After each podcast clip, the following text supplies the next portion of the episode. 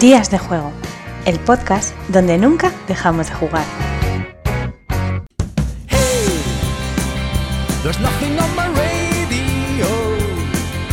Hola a todos y bienvenidos al programa número 122 de Días de Juego.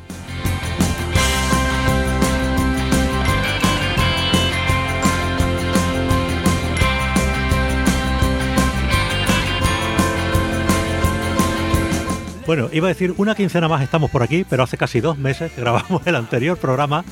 Pero bueno, tanto Pedro como un servidor hemos estado ocupados. Muy buenas, Pedro, ¿cómo estamos?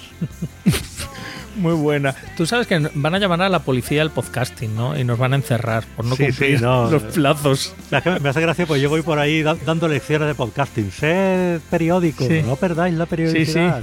Mira, Es periódico, el periódico está muriendo. Sed diarios. Respetad la periodicidad y mira, pues no, no, en casa del herrero echar a palo, pero bueno. eh, en esta fecha, pues bueno, ya sabéis que Pedro tiene también su pequeña editorial y, y son fechas de mucho curro y ya sabéis que yo hace poco también he empezado a trabajar, gracias a Dios, y bueno, pues son fechas muy, muy malas, pero hemos sacado aquí un ratito. Y además, eh, para hacer un programa que tenía ganas de hacer hace mucho, mucho, mucho tiempo. Ya te digo. Y para ello eh, tenemos un invitado de sección como es Dani Medina. Muy buenas, Dani. Hola, ¿qué tal?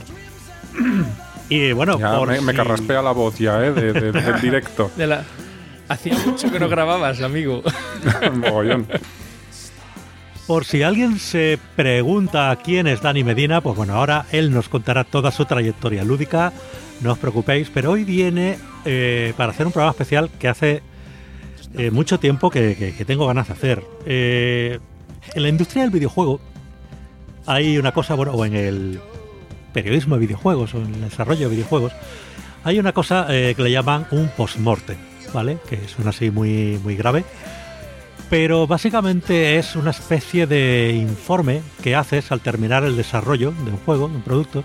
Más que al terminar el desarrollo, muchas veces incluso al terminar ya la vida comercial del producto, se hace eh, o es aconsejable hacer una especie de informe donde se detalle pues más o menos lo acontecido durante la vida de ese producto, desde el desarrollo, comercialización, etcétera, comprobar pues dónde se han cometido errores, qué, qué cosas que se hicieron mal al principio pues perjudicaron finalmente al producto, qué cosas se hicieron bien y hay que repetir, etcétera.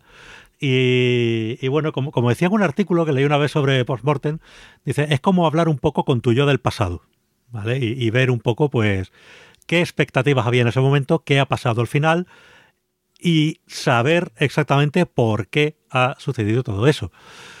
Y yo tenía ganas de, hacer esto, la industria de- del juego de mesa, no, no con juegos, porque claro, el desarrollo de un juego de mesa es diferente y no, y no es normalmente tan largo como puede ser un desarrollo de, de videojuego, aunque también sería interesante hacerlo algún día con algunos juegos en particular, pero sí con empresas, empresas de, de juegos de mesa que en su momento pues nacieron y, y por distintas circunstancias terminaron desapareciendo y hablar con sus protagonistas y que nos expliquen, pues bueno, qué, qué pasó eh, ahí, pues por qué nació, por qué desapareció, si hubo algún error o si simplemente fue, fue por otro tipo de circunstancias.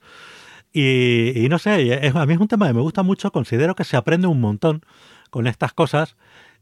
Y desgraciadamente en nuestro mundo latino no es tan eh, frecuente hacer cosas de este tipo como sí lo es en el mundo anglosajón.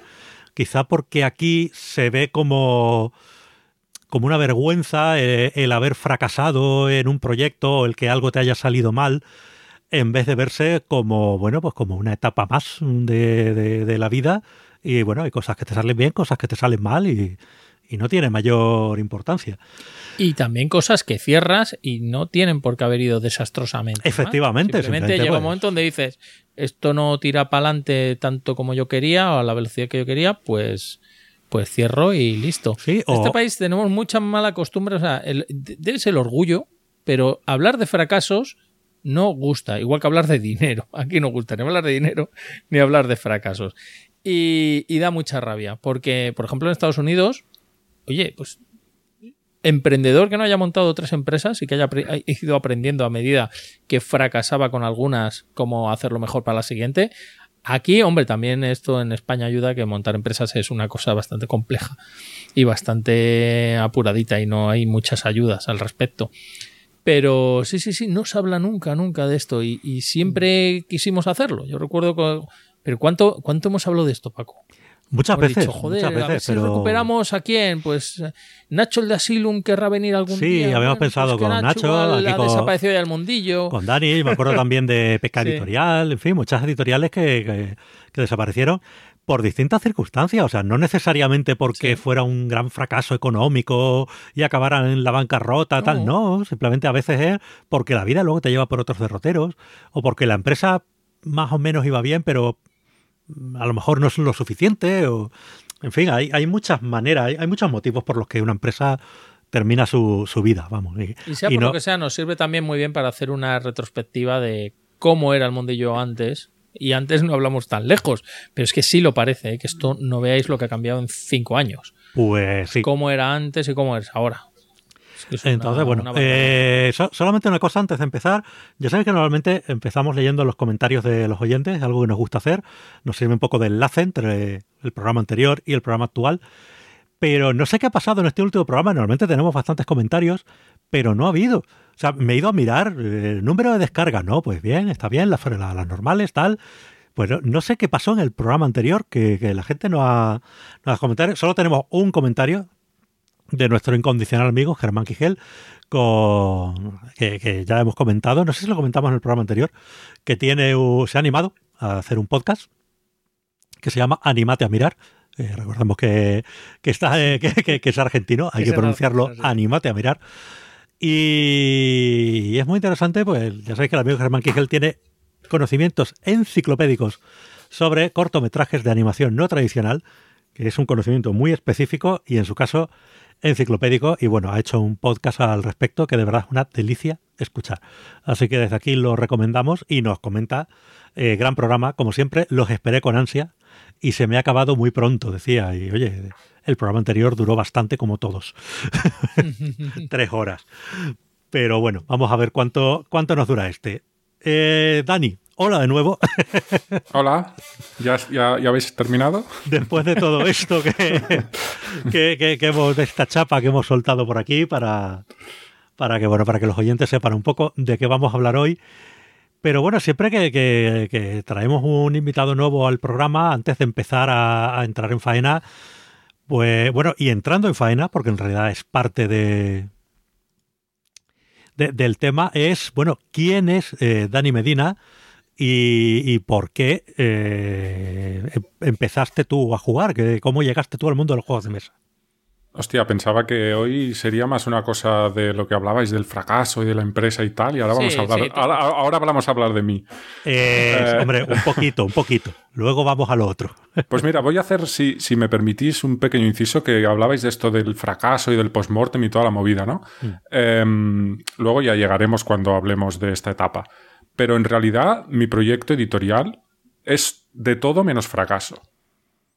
Porque a nivel personal es, es- es de los proyectos que más me ha enriquecido, mejores personas he conocido, más he aprendido, más de todo. O sea, es que lo puedo llamar de cualquier cosa que se me ocurra menos fracaso. Pero bueno, ya cuando lleguemos a esta etapa ya, Sí, no, es lo, es lo que estamos diciendo, que el hecho de que una empresa cierre no es no significa necesariamente un fracaso. O sea, no todas las empresas No, cierran por una bancarrota o algo así. Algunas cierran, pues bueno, por distintas circunstancias.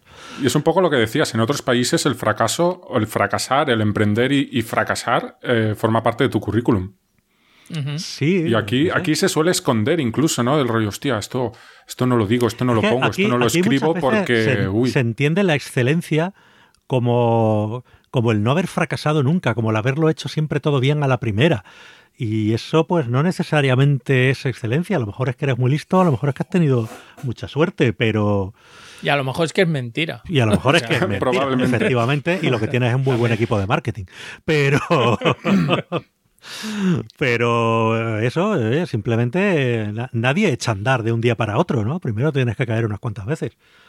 Y, y nadie nace... es cierto que aquí a mí me pasa el primero, ¿eh? eh solemos tener un poco de miedo los, que, los que hemos sido siempre a lo mejor asalariados al hecho de montar una empresa, ¿no? Porque, jolín, piensas que, que esto es una cosa complicada tal y quizá le tenemos mucho miedo por eso, porque se identifica que la empresa fracase como algo imperdonable. Mientras que lo normal sería decir, oye, pues mira, voy a probar y luego resulta que me he ido mal porque había cosas que no sabía sobre cómo montar una empresa, pues la siguiente ya la haré mejor. Pero aquí, no sé, ya, ya comentamos que culturalmente el, fracaso se lleva en privado, no, no en público.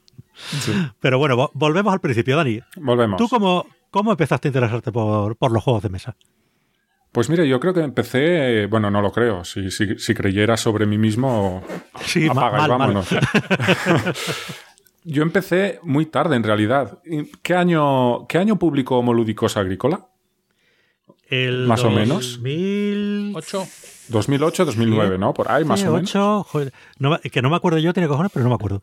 Eh, bueno, por ahí, sí. por ahí, ronda, ronda el 2000, 2008, 2010, no lo sé. Pues mira, justo ese, en, ese lanzamiento es donde yo descubrí los juegos de mesa. Mi padre sé que jugaba a juegos de mesa de su época, pues jugaba al RIS, jugaba al Cluedo y a este tipo de juegos. Y fue mi padre que un día fue a una tienda, vio la agrícola, y lo compró, lo trajo a casa y dijo, he traído un juego, venga, vamos a leerlo. Lo abrimos, hostia, qué bonito todo, qué, movidas, y empezamos con el reglamento y no entendimos absolutamente nada. ¿Qué es esto de una acción? ¿Sabes? ¿Dónde están las piezas y, las casillas para moverse? Y, te lo juro, fue, fue descubrir ese juego y pensar, wow, aquí hay una historia detrás donde se pueden descubrir mogollón de cosas brutales. Y a partir de aquí, pues, pues la agrícola fue mi entrada en los juegos de mesa. Me empecé a interesar, empecé a ir. Sí, sí, empecé a ir a, tiendas especializadas, empecé a descubrir más juegos, empecé a ir a, a noches lúdicas que hacían, donde se hacían quedadas con, con gente que se reunía ahí en, en, sitios comunes para jugar y compartir partidas, ¿no? Empecé a conocer a gente y bueno, esto me fue enganchando. Eso un poco fue la entrada a los juegos como jugador. Pero bueno, en general soy una persona que cuando le gusta algo, le gusta hacer algo, intenta meter un poco más la nariz, ¿no? Que, quedarse en el mero jugador, disfrutar y hasta luego. Y por casualidades de la vida, un día la mujer de Estefan, Andrea, vino a mi casa por unas movidas que tienen con, con mi mujer, de estilismo y mierdas de estas, y, y, vio que tenía una pequeña ludoteca, ¿no? Y me dijo, hostia, ¿también juegas a juegos de mesa? Y yo, sí hace poquito que lo descubrí y tal. Y me dijo, ah, pues mi marido también juega y tiene un canal de que hace vídeos. Que yo ya lo conocía, el canal, lo, lo seguía desde el principio, cuando, cuando él hacía los vídeos donde, donde Andrea ponía la voz en off, que era un vídeo más, más currado, montado, ¿sabes? Sí, sí. El inicio de cinco minutos por juego. Exacto. Yo le dije, sí, sí, algún vídeo he visto y tal. Y, y, fue Andrea la que dijo, ¿por qué no os venís los dos un día a casa y grabamos un juego con vosotros y tal? Y, dijimos, pues, pues, vale. Y fuimos un día a su casa, grabamos un juego para, para que hiciera sus vídeos típicos de 5 minutos por juego. Y nada, y ahí conocí a Estefan, nos, nos, nos hicimos amigos, nos empezamos a conocer, claro, compartíamos aficiones, también compartíamos aficiones con el tema de los videojuegos y él es súper aficionado al retro gaming y tiene, tiene mil movidas y recreativas y tal. Y así, pues empezó el formato de 5 minutos por juego, ese de MacTV que empezó con Christoph. Y seguimos hablando, seguimos colaborando y ya me metí un poco más en la parte esta de 5 minutos por juego. Pues empecé a descubrir un poquito más la industria, un poquito más, más que jugador, ¿no? Y poco a poco, pues así me fui me fui apasionando por la movida y cada vez más, cada vez más, hasta que decidí, oye, ¿y por qué no monto una editorial? Y aquí llegamos al, inicio de la aventura. Pues año 2014, si mal no recuerdo. Pero, pero ojo, que el, tema de 5 minutos por juego también era una aventura, ¿eh? Bueno, también, sin duda. Lleva 5 minutos por juego, que fue uno de los medios pues pioneros, ¿no? De, aquella época, de, de, los primeros canales de vídeo en España. Y bueno, pues mira. Y, además, los cinco minutos por juego nos llamaba mucho la atención. Por eso, pues, Estefan era un profesional de la, de la, de la, televisión. y, y, se notaba, pues, ahí había una calidad de edición a la que no estábamos acostumbrados la gente que veíamos cosas cutres de YouTube. Eh, hoy día en YouTube hay cosas impresionantes. Se ha hecho cada vez más sencillo y, se ha democratizado mucho, como se suele decir, el tema de la edición de vídeo y demás. Y hay gente que hace cosas muy chulas con muy poco presupuesto. Pero en aquella época mm, todavía YouTube era un sitio bastante cutre en general el contenido. Y, y cinco minutos por juego era otra cosa, desde luego.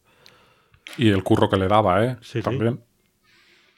Pues sí, pues a partir de aquí lo que tú has dicho, 2014, finales de, bueno, verano, la empresa como tal nació en verano, ¿vale? Pero, pero un poco ya la parte pública fue a finales de 2014.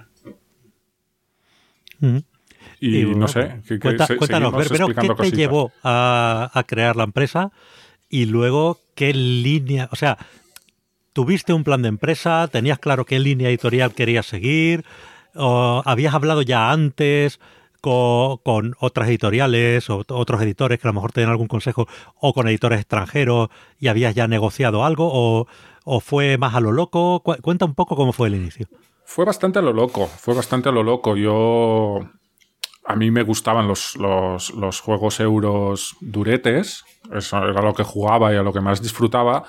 Y en realidad no sé si es que era yo cortito, pero veía que había poco acceso a este tipo de juegos, ¿no? Sobre todo había mucho euro duro que si lo querías conseguir tenías que ir a una tienda que lo importara y lo tenías en otro idioma y tal. Y pensé, hostia, ¿por qué?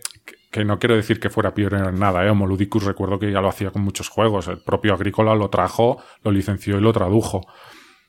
Pero había muchos juegos, sobre todo editoriales extranjeras más pequeñitas, que se quedaban sin llegar ¿no? a, nuestras tierras y que podamos disfrutar. Y pensé, hostia, pues, pues molaría poder buscar ese tipo de juego, así un euro duro, y poderlo traer aquí al mercado español. Incluso con un valor añadido, que fueran juegos con cierta dependencia del idioma, ¿no? Que no. Bueno, yo que sé, que nosotros aportáramos algo más de valor al producto que no coger un reglamento de ocho páginas, traducirlo y a funcionar. Y bueno, y un poco por el interés, el, conocer cómo funcionaban las cosas fuera, eh, las ferias, sobre todo Essen, pues me interesé y como ya sabéis, nuestro primer juego fue La Granja, así que contacté con Spielworks. Y le dije, oye, pues mira, le conté un poquito así resumido esta movida, ¿no? Me molaría que este tipo de juegos más, más de nicho, más duros llegaran a España, que no, no llegan todos y además la granja concretamente pues tenía dependencia del idioma y nosotros podemos aportar este valor a nuestro mercado porque jugar con un juego, gente de aquí que juegue un juego en inglés, pues no es lo mismo que jugar en el idioma nativo, ¿no? el, el hecho de que el juego ya en origen tuviera un tema ambientado en Mallorca y con un nombre en castellano y todo eso, pues... Bueno, eso fue, realmente fue súper casualidad. Me hubiera dado igual que hubiera sido la, granja o Flower y estuviera ambientado en Polonia. Mm, simplemente era el juego. Me recomendaron gente que ya, pues sí que husmeaba más en el extranjero, que este juego pintaba muy bien. En realidad, este juego salió, si no recuerdo mal, el 2014 en verano, porque Spielberg sacaba los juegos después de verano y luego hacía las ventas en Essen. Pero los que hacían pre-order ya lo ponían tener antes de Essen. Me suena, ¿eh?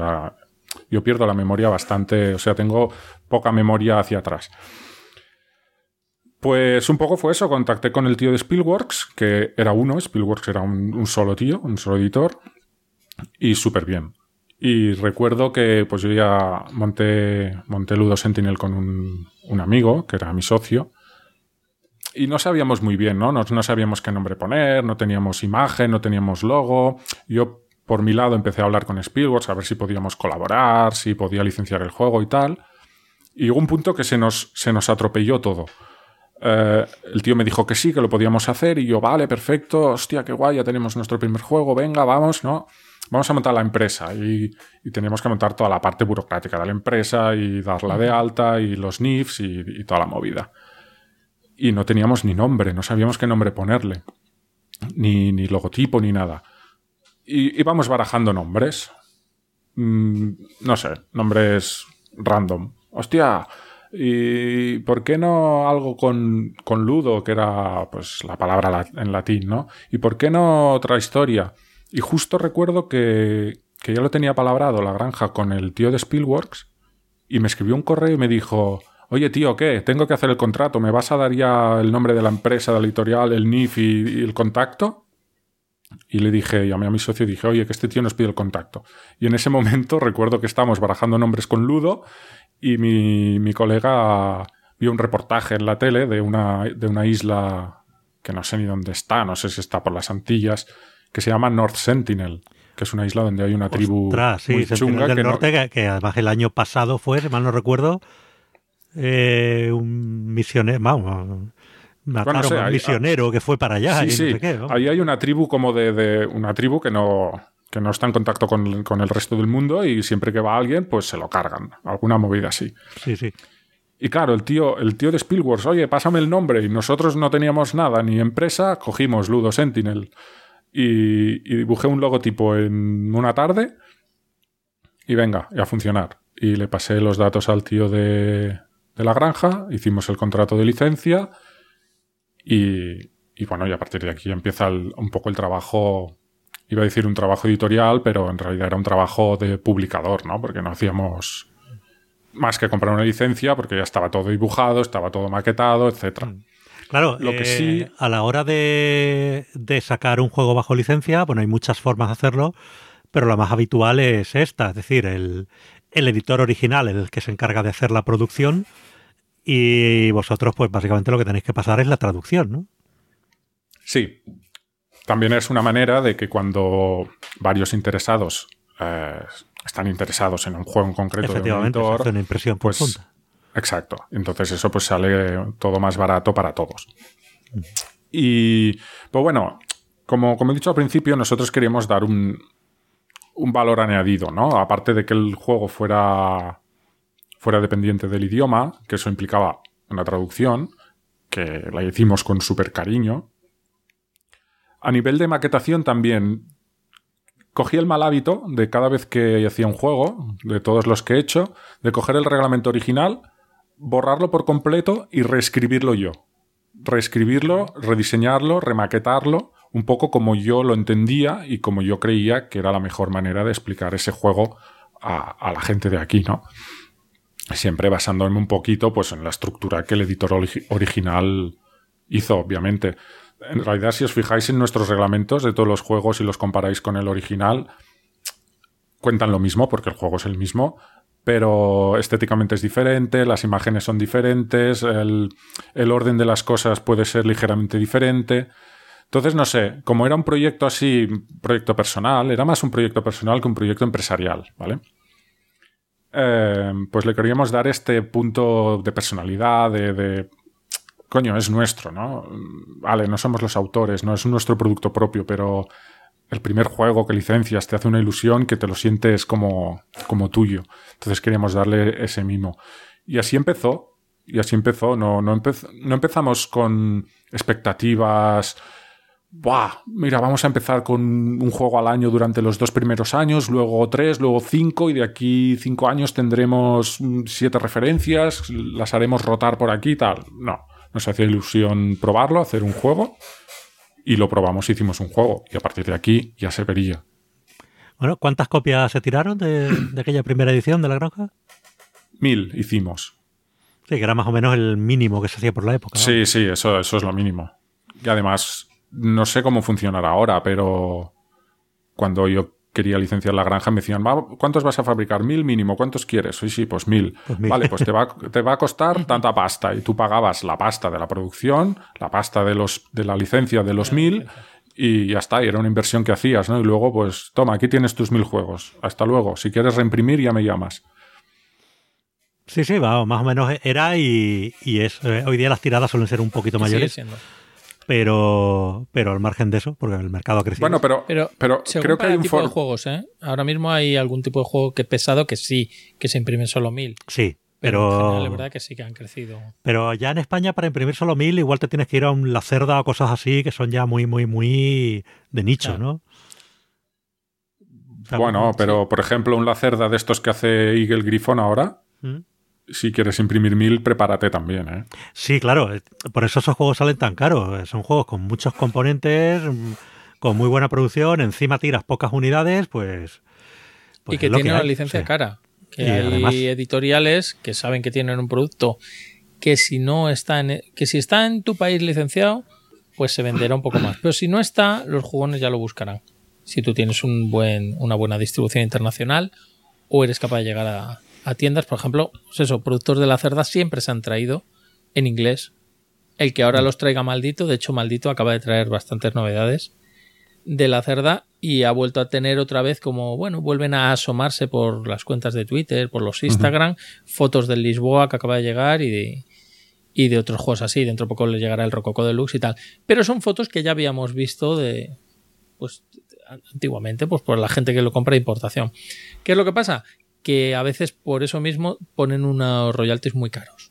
Eso hace que sea complicado descender el precio a un nivel digno para el nivel de vida que tenemos en España. Así, yo ya lo he dicho, con la expansión en Fantasy Realms aluciné con los royalties que nos han pedido. Te aluciné. De hecho, al final recularon y tuvieron que bajar porque debieron, debimos alucinar todos los partners. Porque era como, no puedes pasar, o sea, has doblado el precio del royalty de- del básico con respecto a una expansión. Me, me estás obligando a que la expansión, eso, tenga que costar por huevos 15 o 14 euros. Y sí, al final, pues será una baraja de cartas que va a tener que costar eso. Pero bueno, Pues y una, una de las cosas que me gustó del trato que tuve con Spielworks al principio, que me, que me di cuenta después, ¿eh? es que el trato que hicimos era, mira, la licencia te va a costar, mm, no recuerdo qué era, yo que sé, era un porcentaje, un euro, ¿vale? Por, por unidad. Y 0,50 de, del, del arte que le pagaremos al dibujante. Y luego la producción, pues cuantos más seamos, mejor, y yo pediré precio a fábrica y nos lo repartiremos. Entonces el tío me dijo, mira, mira, se ha unido, se ha unido un tío de, de Polonia que lo va a hacer en polaco y va a hacer 1500 unidades y lo que eh, antes te había dicho que nos costaba 11 euros con 30 la unidad, ahora lo, lo he conseguido bajar a 10 con 27 porque se ha unido un tío nuevo. Y Sí, sí. eh, esto, en comparación con lo que me he encontrado en la, en la etapa final de Ludo Sentinel, es que al final las licencias sean del palo. Oye, mira, hacer este juego te va a costar 12 pavos. Y ya está. Y, y da igual. Y tú no sabes lo que le, cuesta fabricarlo ni lo que estás pagando la licencia. Y da igual si, si tú haces mil y tienes a, a ocho partners más o solo uno más. Es igual. Tienes- ¿Sabes? Tienes como un precio fijado por, A ver, por yo- juego y licencia y ahí va todo. Yo creo que tiene que ver también con que Spielworks, pues en aquel momento también era una editorial pequeñita, nueva y, y demás. Eh, yo, re- yo recuerdo esa misma experiencia con, con Agrícola cuando lo sacó Moludicus, bueno, esto ya lo he comentado más de una vez. Eh, lo financiamos entre varios eh, conocidos de Paul y demás. Hicimos allí la, la financiación, la verdad es que la cosa pues salió muy bien, el juego salió adelante, se vendió y, y demás. Y, pero sí recuerdo que de aquellas, eh, pues no, nos daban, o sea, pues nos pasaba todos los datos que le pasaban a él. Oye, mira, nos cuesta tanto por unidad. Si en vez de mil hacemos dos mil, pues entonces cuesta tanto por unidad. La traducción pues nos va a costar tanto, esto tal, esto pascual. Y, jolí, pues te daba toda la, toda la información, vamos. Eh, Jano Girke, que era el editor de Lookout, nos, nos daba toda la información. Sí, sí, sí. Claro, y eso, claro, y eso fue lo primero que viví, lo primero que viví. Y, y di por supuesto que todo funcionaba así. Entonces. Claro, ah, supongo que cuando tratas luego con empresas más grandes, pues no, ¿no? No sé si es por el hecho de que sean empresas más grandes o es que la cosa ha evolucionado, ¿eh? También. Porque eh, o igual Spielworks ha crecido también después mucho y Mm. también ha cambiado la política. Pero, pero esa transparencia, ese, ese buen rollo con el, con el tío de Spielworks, de decir, no, mira, si se une otro tío y lo conseguimos convencer, pues vamos a bajar el precio. Y yo saber que sí, vale, al final pagaré 12 pavos. Pero sé que 1,70 es de licencia y eso es fijo. Y para el ilustrador también le irá una parte. Y, y la fabricación, pues oye, cuan- cuantos más fabriquemos, más barato saldrá para todos. Y, ya no entro a juzgar en si 9 euros era mucho o era poco, o si hubieran tenido que ser 14 o 7. ¿eh? No, aquí no, no entro en si es caro o barato. Simplemente el rollo, hostia, sé dónde, dónde estoy poniendo todo mi dinero y, igual me engañó, pero tenía la sensación de que estaba siendo muy sincero con, los precios que me estaba dando, ¿sabes? Y bueno, y en ese sentido di, por supuesto que en general se funcionaba así y así, así empezamos y así nos sentíamos súper cómodos. Sí, pero como tú dices ahora la cosa, la cosa ha cambiado. Normalmente ya te dan un precio de esto te va a costar esto. Muchas veces eh, te dejan, o sea, es, y te lo imprimes tú por tu cuenta. Yo recuerdo un día le preguntamos a Osprey por el Cryptid y, y nos dio una cifra que era eh, la licencia cuesta esto. No me acuerdo de qué cifra era. Si queréis el arte, son, eh, tenéis que pagar 600 euros más. Si no, oye, pues hacéis vuestro propio arte. Y ya está, y, os busquéis las castañas. Y claro, imprimir una cosa como el Cryptic, que tenía maderita, con formas, con no sé qué, bastante maderita, bastante tal, con esa calidad, si no lo hacías en China, era prohibitivo. Yo luego, cuando me enteré que Duit lo había sacado, digo, pues con la licencia que pedían, que pedían los de Osprey y lo que costaba imprimir en Europa, yo no sé, pues bueno, pues habrán ido obviamente a la fábrica original del juego que les habrá dado precio bueno o algo así. Porque, vamos, se, hacía una cosa prohibitiva. Y con la expansión del Fantasy Realms, por ejemplo, que no ocurrió con el Fantasy Realms original. Con el Fantasy Realms original nos decían de imprimir en China. Pero surgió una posibilidad que nos avisaron de, oye, podéis imprimir en Polonia. Porque se han apuntado, yo que sé, unos rusos y polacos y va a haber una tirada, se va, se va a hacer en Polonia algo. En Polonia os sale un poquito más caro que en China, pero también os ahorráis transporte, aduanas y cosas raras. Y nosotros, pues, mucho mejor Polonia, ya la conocemos, de puta madre. Y ya tratamos con Polonia y, listo. En esta expansión directamente ya te dan un precio, es imprímetelo donde quieras. Pero eso sí, las calidades tienen que ser adecuadas, nos tenéis que informar de las calidades que vais a poner y todo eso. Enviarnos una copia de prueba o lo que fuera. ¿Ah, sí? A mí, a mí este formato me pasó con el curso, que también fue un proyecto... El curso de la historia, ¿no? Sí. el curso de la historia, en el que aprendí mucho. Y... Pero, oye, ni pruebas de calidad ni nada. Toma, aquí tienes la licencia. Como si lo quieres dibujar a mano, imprimirlo en papel de seda. Es que me acuerdo que me pediste presupuesto para redibujar sí, cosas. Claro, claro. es verdad. Porque, porque el arte original a, mí personalmente no me gustaba nada no sé, los, los taiwaneses tienen un estilo que no me gustaba como había quedado. Y hablé contigo sobre este tema, pero luego creo que también lo llegamos a hablar esto, ¿no? Como lo licenciaron en, en TMG, creo que era, que son americanos, ellos lo rediseñaron. Exacto. Y no, a todos los que teníamos la licencia nos dijeron, toma, podéis usar nuestro arte por la cara. Y, la verdad es que era muy decente. estaba muy bien, estaba muy bien el arte. Mm. Es que además para ese juego había que hacer un arte muy sintético, muy de diseño, que yo no soy muy especialista en eso. No nos adelantemos, que ese juego fue muy posterior. Volvemos al principio. Oye, pregunta. Financiación. Eh, pues claro, hizo falta un capital inicial para, para pagar esa primera tirada, aunque no fuera una gran cantidad de dinero. Pero bueno, ¿qué hiciste? ¿Tirasteis de ahorro? ¿Pedisteis un préstamo? Teníamos, teníamos, teníamos ahorros. Yo creo que si hubiéramos tenido que tirar de préstamo no lo hubiéramos hecho. Pero entre mi colega y yo teníamos unos ahorros y un poco, un poco nació del rollo, tenemos estos ahorros, vamos a hacer algo. Y con esos ahorros, pues adelantamos ese dinero. Y, y ahora, viéndolo con perspectiva, ¿crees que eso es mejor o peor? Porque, es decir, si tú tienes el dinero, montas una empresa, es dinero tuyo, eh, oye, tienes un riesgo, puedes perderlo, en fin, pero ¿y si no tienes dinero?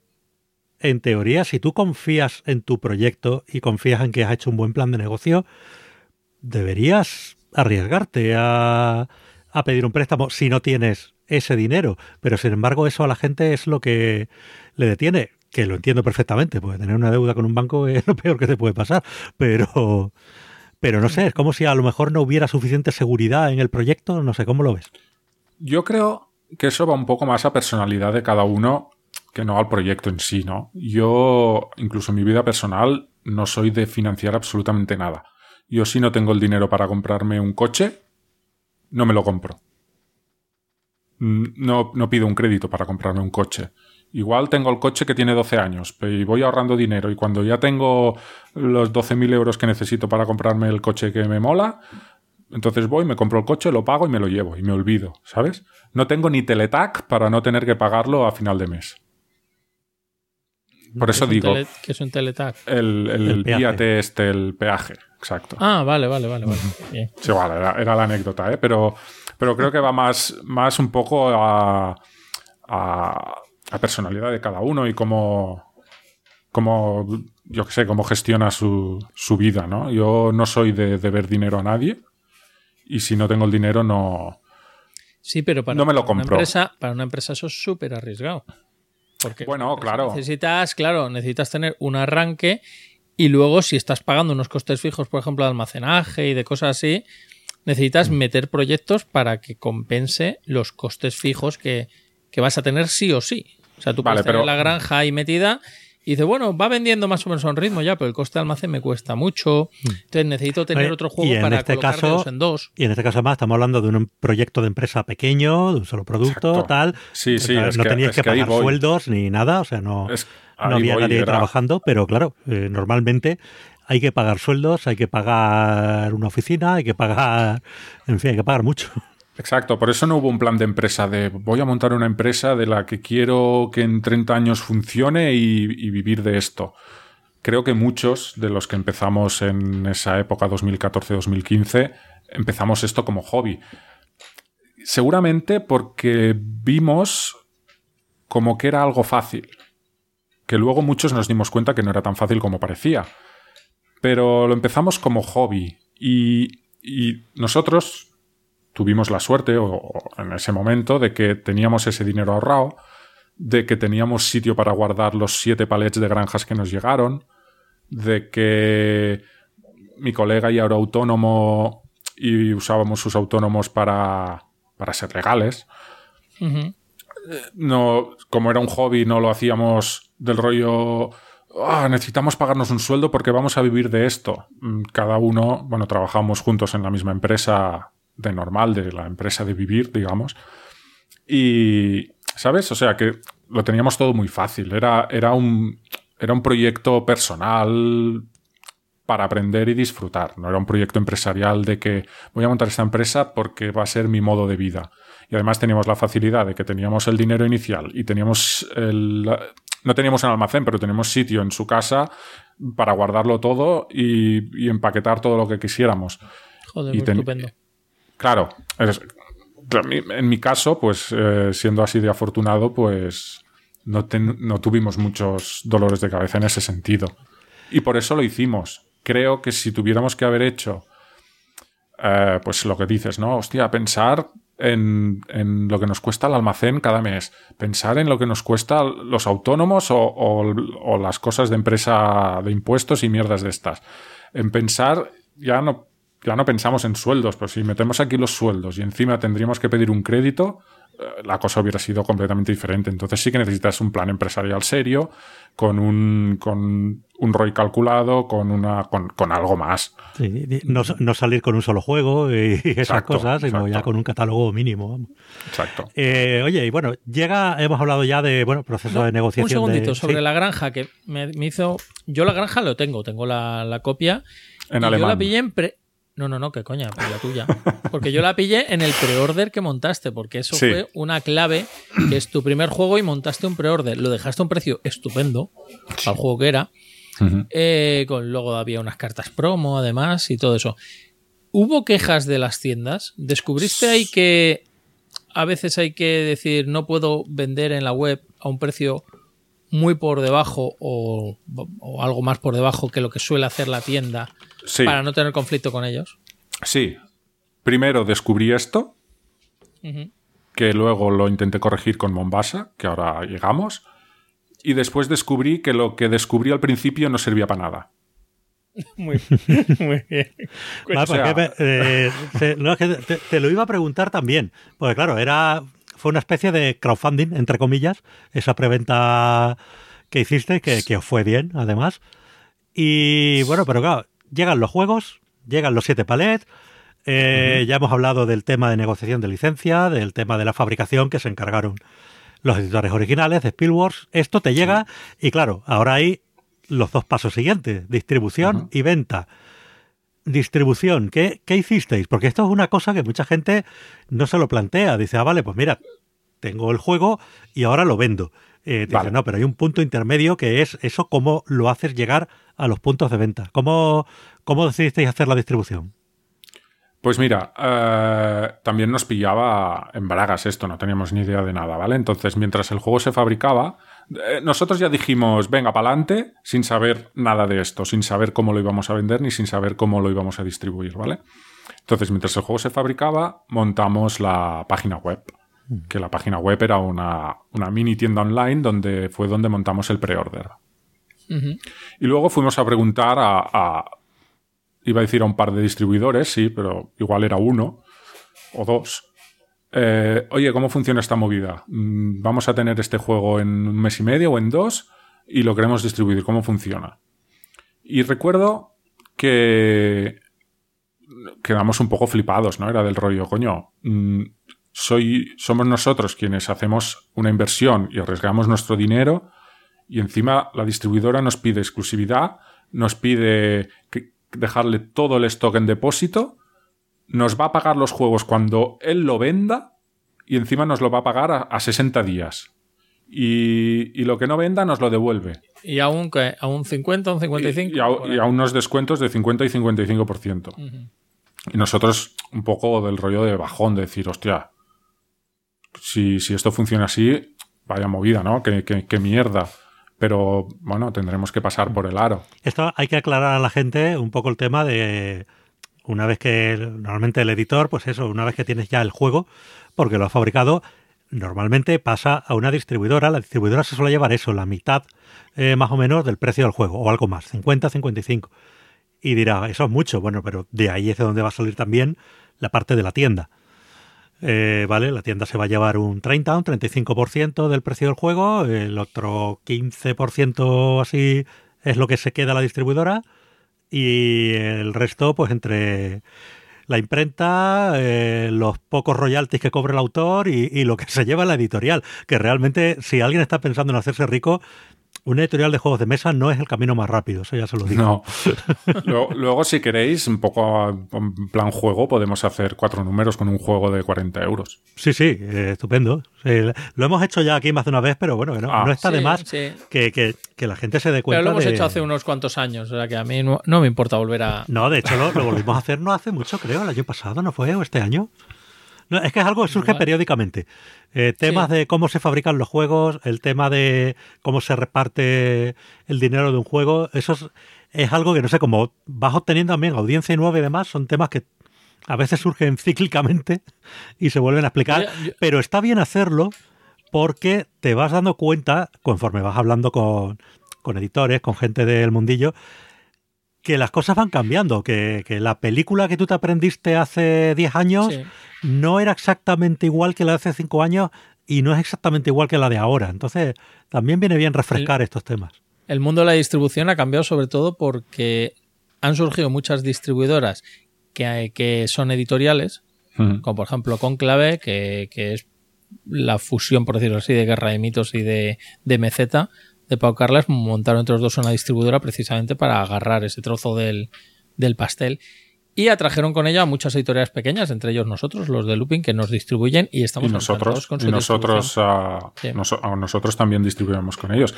Y sí, sí, o sea, que, que, que, comente esto. de Maldito Games y Trangis ahora es distribuidora y Dos Tomates también es distribuidora. la aparición de distribuidoras pequeñas, claro, la aparición de distribuidoras pequeñas hizo varias cosas. Uno, que el concepto ese de exclusividad que se decía hace igual, pues eso, cinco años, seis años, siete años, porque había dos, o dos. Está la de Millennium, igual estaba SD, pero tampoco se movía mucho con juegos. Eh, cuando nosotros empezamos es cuando empezó a moverse, sí. Y Last Level.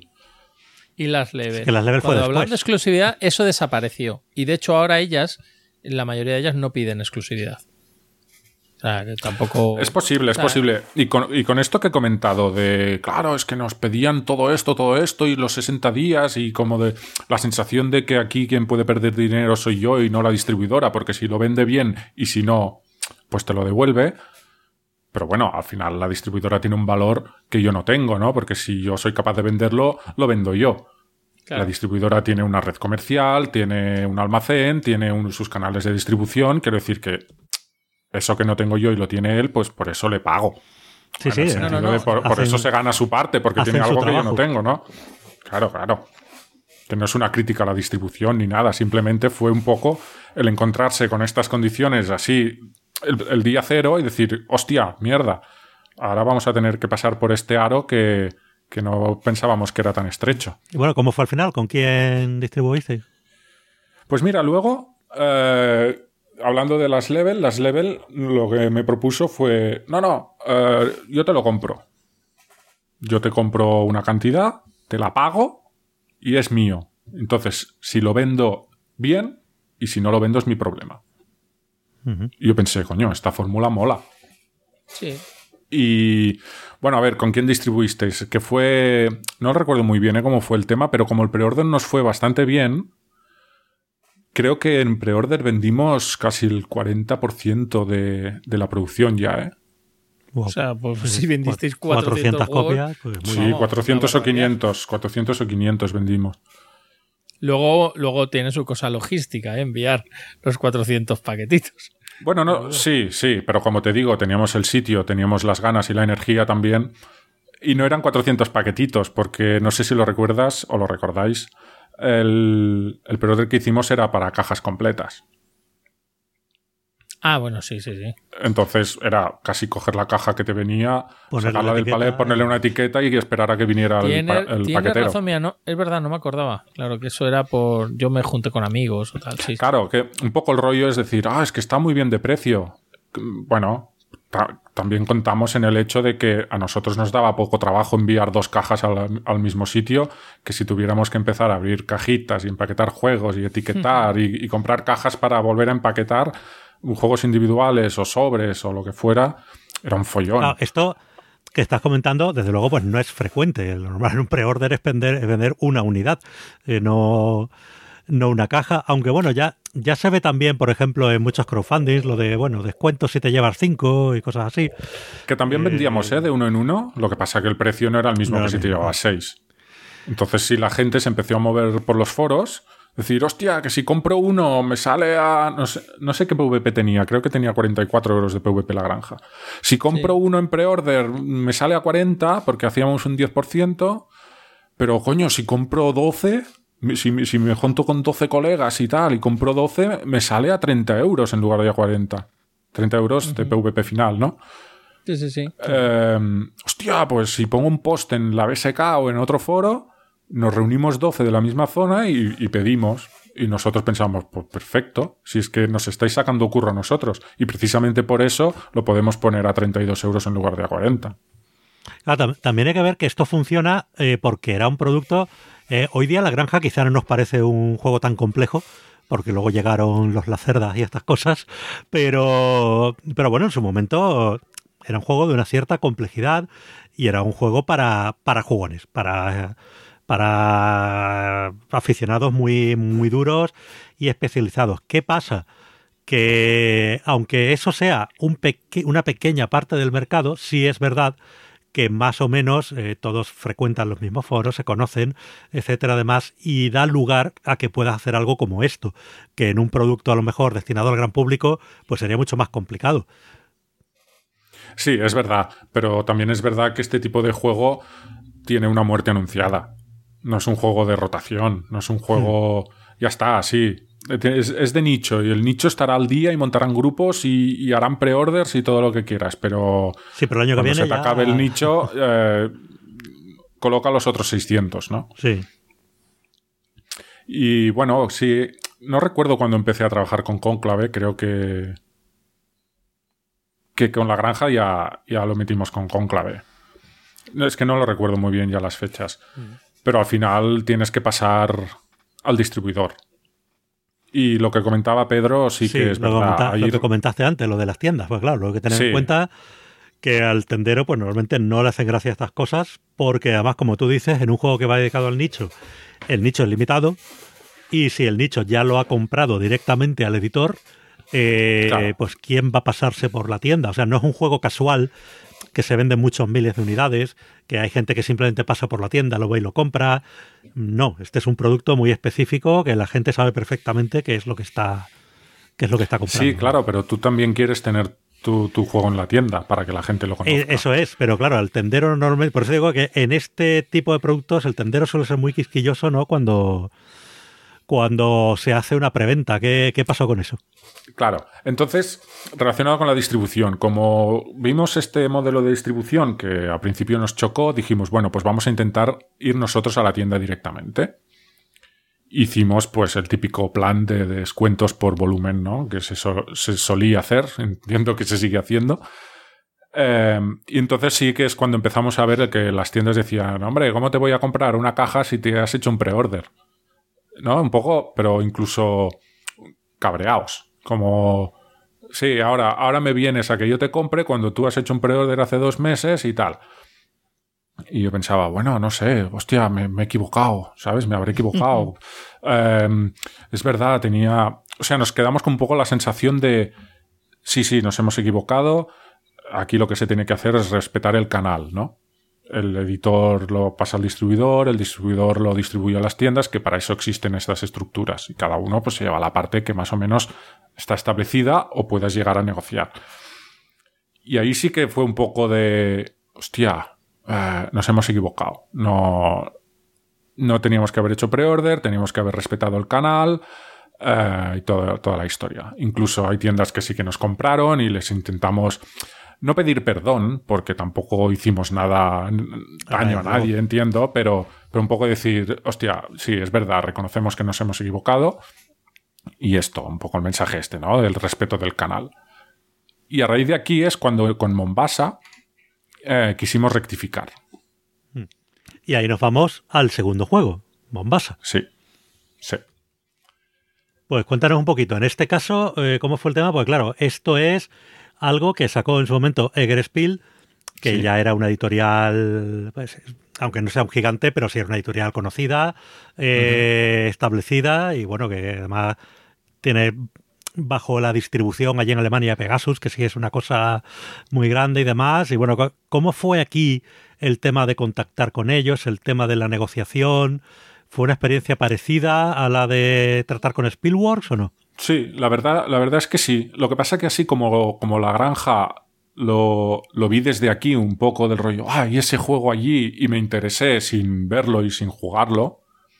¿Mm? Mombasa lo vi en Essen el año que salió, que creo que fue 2015. Sí. Em, lo vi, eh, vi que en Essen lo petó. A mí de entrada no me, no me llamó, ¿vale? No, bueno, este jueguito ah, es feillo, paso. Eh, pero luego lo tuve, lo, lo probé, lo jugué, me flipó. Venga, va, claro, además también te, te embriaga un poco el éxito que tiene en Essen, ¿no? Como que, guau, fue el top de Essen de ese año y pensabas, hostia, tener un top y tal. Y la relación fue igual. Pues fui a la puerta de Gerspiel y dije, hola, ¿qué tal? Soy, soy Dani, mm, tengo esta editorial y me interesa tu juego. Pues venga, pasa. Y hablamos, llegamos a un acuerdo y lo mismo. Fue exactamente igual que con Spielworks y La Granja. Salvo el tema de que ahí sí que me dijeron, eh, este juego vale 11,70 euros. Y ahí va todo. Licencia, juego, gráficos y todo. Y además fabricarás con nosotros y ya está. Te doy los ficheros, los traduces y me los das de vuelta. Y ya está. Pagamos y les enviamos los ficheros y nos trajeron al Mombasa. Yo estaba un poquito reacio al Mombasa porque nuestra historia inicial era buscar juegos dependientes del idioma y Mombasa es independiente del idioma. Entonces teníamos bastante miedo en el sentido de, joder, la granja está en castellano, está en inglés. eh, un tío que tenga las dos opciones, un tío de aquí, pues probablemente lo compra en castellano. ¿No? Porque cuando puedes elegir lo compras en castellano. Incluso que si el Spielworks era caro, pero si el- la granja en inglés la puedes encontrar saldada al cabo de medio año por 35 euros, pero tú lo tienes en castellano en tu tienda por 42, bueno, pues estos 5 o 7 euros de diferencia probablemente los pagues por el hecho de que está traducido a, a tu idioma y es dependiente, ¿no? Pero con el Mombasa nos daba cosilla, porque Ahora cualquier tío coge el reglamento, lo sube a la, a la BGG, traducido, tradumaquetado, o como Ah, pues se llame esto. Volvemos a lo que decíamos antes. Esto eh, en un juego para un público más mayoritario, más familiar, puede dar un poco igual, porque ese, ese tipo de público normalmente pues compra en tienda, eh, ve allí. el Sí, ese- le- ese público le resulta, es- le resulta marciano comprarse un juego que esté en otro idioma. Eh, pero claro, hablamos del público especializado que está acostumbrado de toda la vida a buscarse las traducciones por la BGG, etcétera, etcétera, porque antes no había juegos de este tipo en castellano. Y, y claro, eh, existe por parte de la editorial, pues, ese temor, ¿no? De que el juego en otro idioma es tu competencia. Sí, exacto. Y un poco. yo, yo- y- yo creo que eso ha cambiado un poco, ¿eh? O sea, ahora mismo hay mucha gente que tú anuncias que un juego va a salir en español, porque ahora ya se anuncian así, "Ah, esta novedad es en base en español, y aunque sea independiente de idioma, la gente espera. Porque, sí, bueno, pero es que el nicho ha porque- crecido. Claro, claro, claro. El nicho ha crecido, pero en general se están trayendo juegos, aunque sean independientes de idioma, y tienen una buena vida en tienda. O sea, yo es que también, yo cuando empecé en la afición hace muchos años pensaba lo mismo. No, hombre, no, pues ya esta editorial, joder, ya de traer este juego, que lo traiga, que pille juegos dependientes de idioma, porque si no me pillo la oferta de Milan Espiel de vete a saber No, dónde. pero aquí, aquí tal. también juega el Eso yo creo que ya ha cambiado mucho. Mi opinión al respecto sí también juega el tema de las tiendas de la distribución. Antes, por ejemplo, si tú querías un juego de este tipo, pues normalmente si se publicaba en español se iba a publicar tiempo después, con lo cual había tiendas especializadas que importaban, etcétera, tal. Hoy día que ya de primeras te anuncian, no, esto dentro de, dentro de X meses ya está aquí en castellano y tal, las tiendas ya es que ni se molestan en importar. Porque ¿para qué Sí, vas a importar? ¿Esto, esto funciona así ahora? A ver, alguna hay que, alguna habrá que siga importando para los más recalcitrantes, pero si yo soy tendero y yo sé que este juego dentro de tres meses está en castellano, ¿para qué me lo voy a traer del extranjero? Si dentro de tres meses mi distribuidor habitual me lo pone aquí en la puerta, lo vendo en castellano, que siempre será mejor. Porque el extranjero te cuesta 20 y, y en español te va a Eh, sí, pero el 40. extranjero muchas veces te cuesta 20 cuando ya ha pasado un cierto tiempo. Sí, tres meses. Pues bueno, pues eh, ese es el tiempo que hay un poco para, para jugar con el, con el tema. Yo creo que por eso también, cada vez con más antelación. Antes, eh, cuando se traía un juego de fuera, eh, era una apuesta relativamente segura. ¿Por qué? Porque las editoriales traían cosas que sabían que habían funcionado. Este juego lleva un par de años funcionando muy bien en Alemania, ha funcionado en Estados Unidos, tal, pues bueno, tú cogías la licencia, te lo traías. Eh, conforme ha ido creciendo la competencia, esto ya no es así, eh, porque siempre hay alguien que se va a arriesgar a traerlo antes que tú y no va a esperar a ver si el juego tiene éxito fuera o no.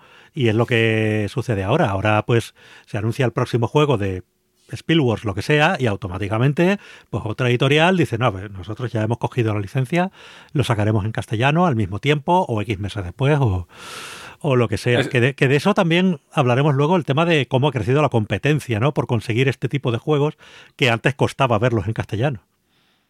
Sí, lo que tú dices me, me da la sensación, yo ya os digo, yo llevo unos años que estoy bastante desconectado del mundillo, incluso a nivel de jugador, pero ahora sí que me da la sensación que se hacen más producciones conjuntas de, de primera tirada Sí.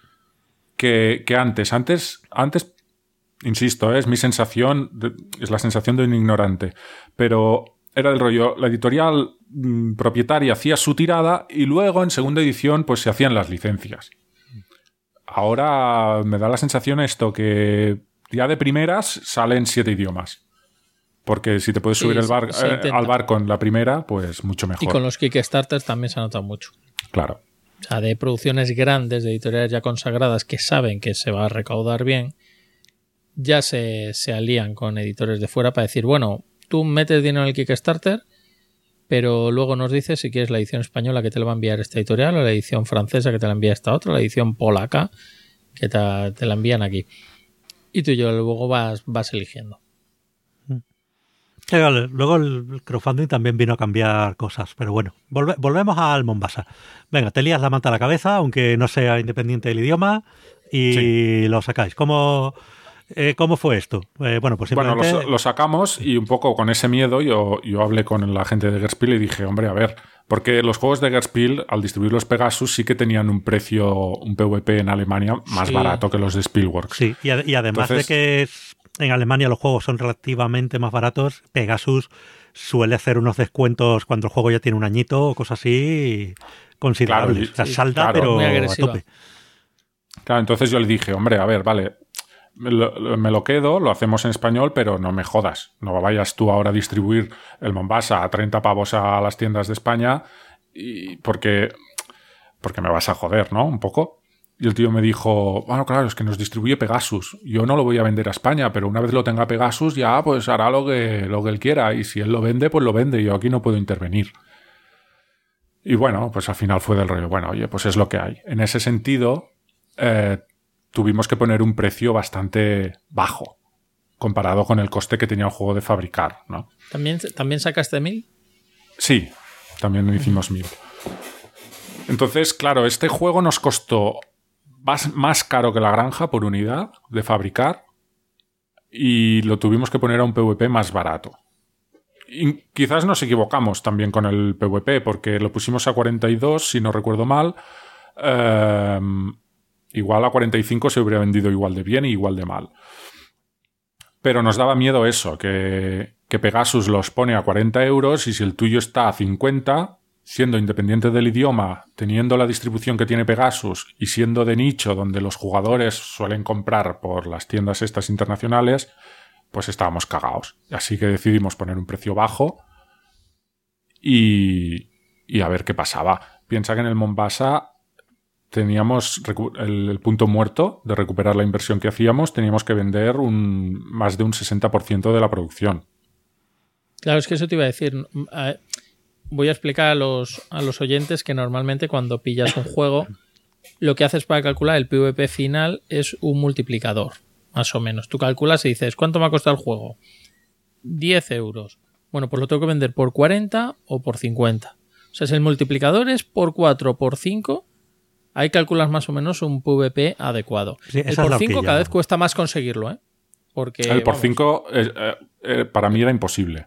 eh, Claro, no, no, no. Es... Y yo ya cada vez que, que pillas algo dices, es que el por 5 cada vez cuesta más. Incluso cuando haces juegos propios. Evidentemente, cuando haces juegos propios hay muchos más costes que comprando licencia. Entonces ya el por 5 ni, ni te acercas. Entonces eh, aspiras a pillar el por 4, rascándole y tal.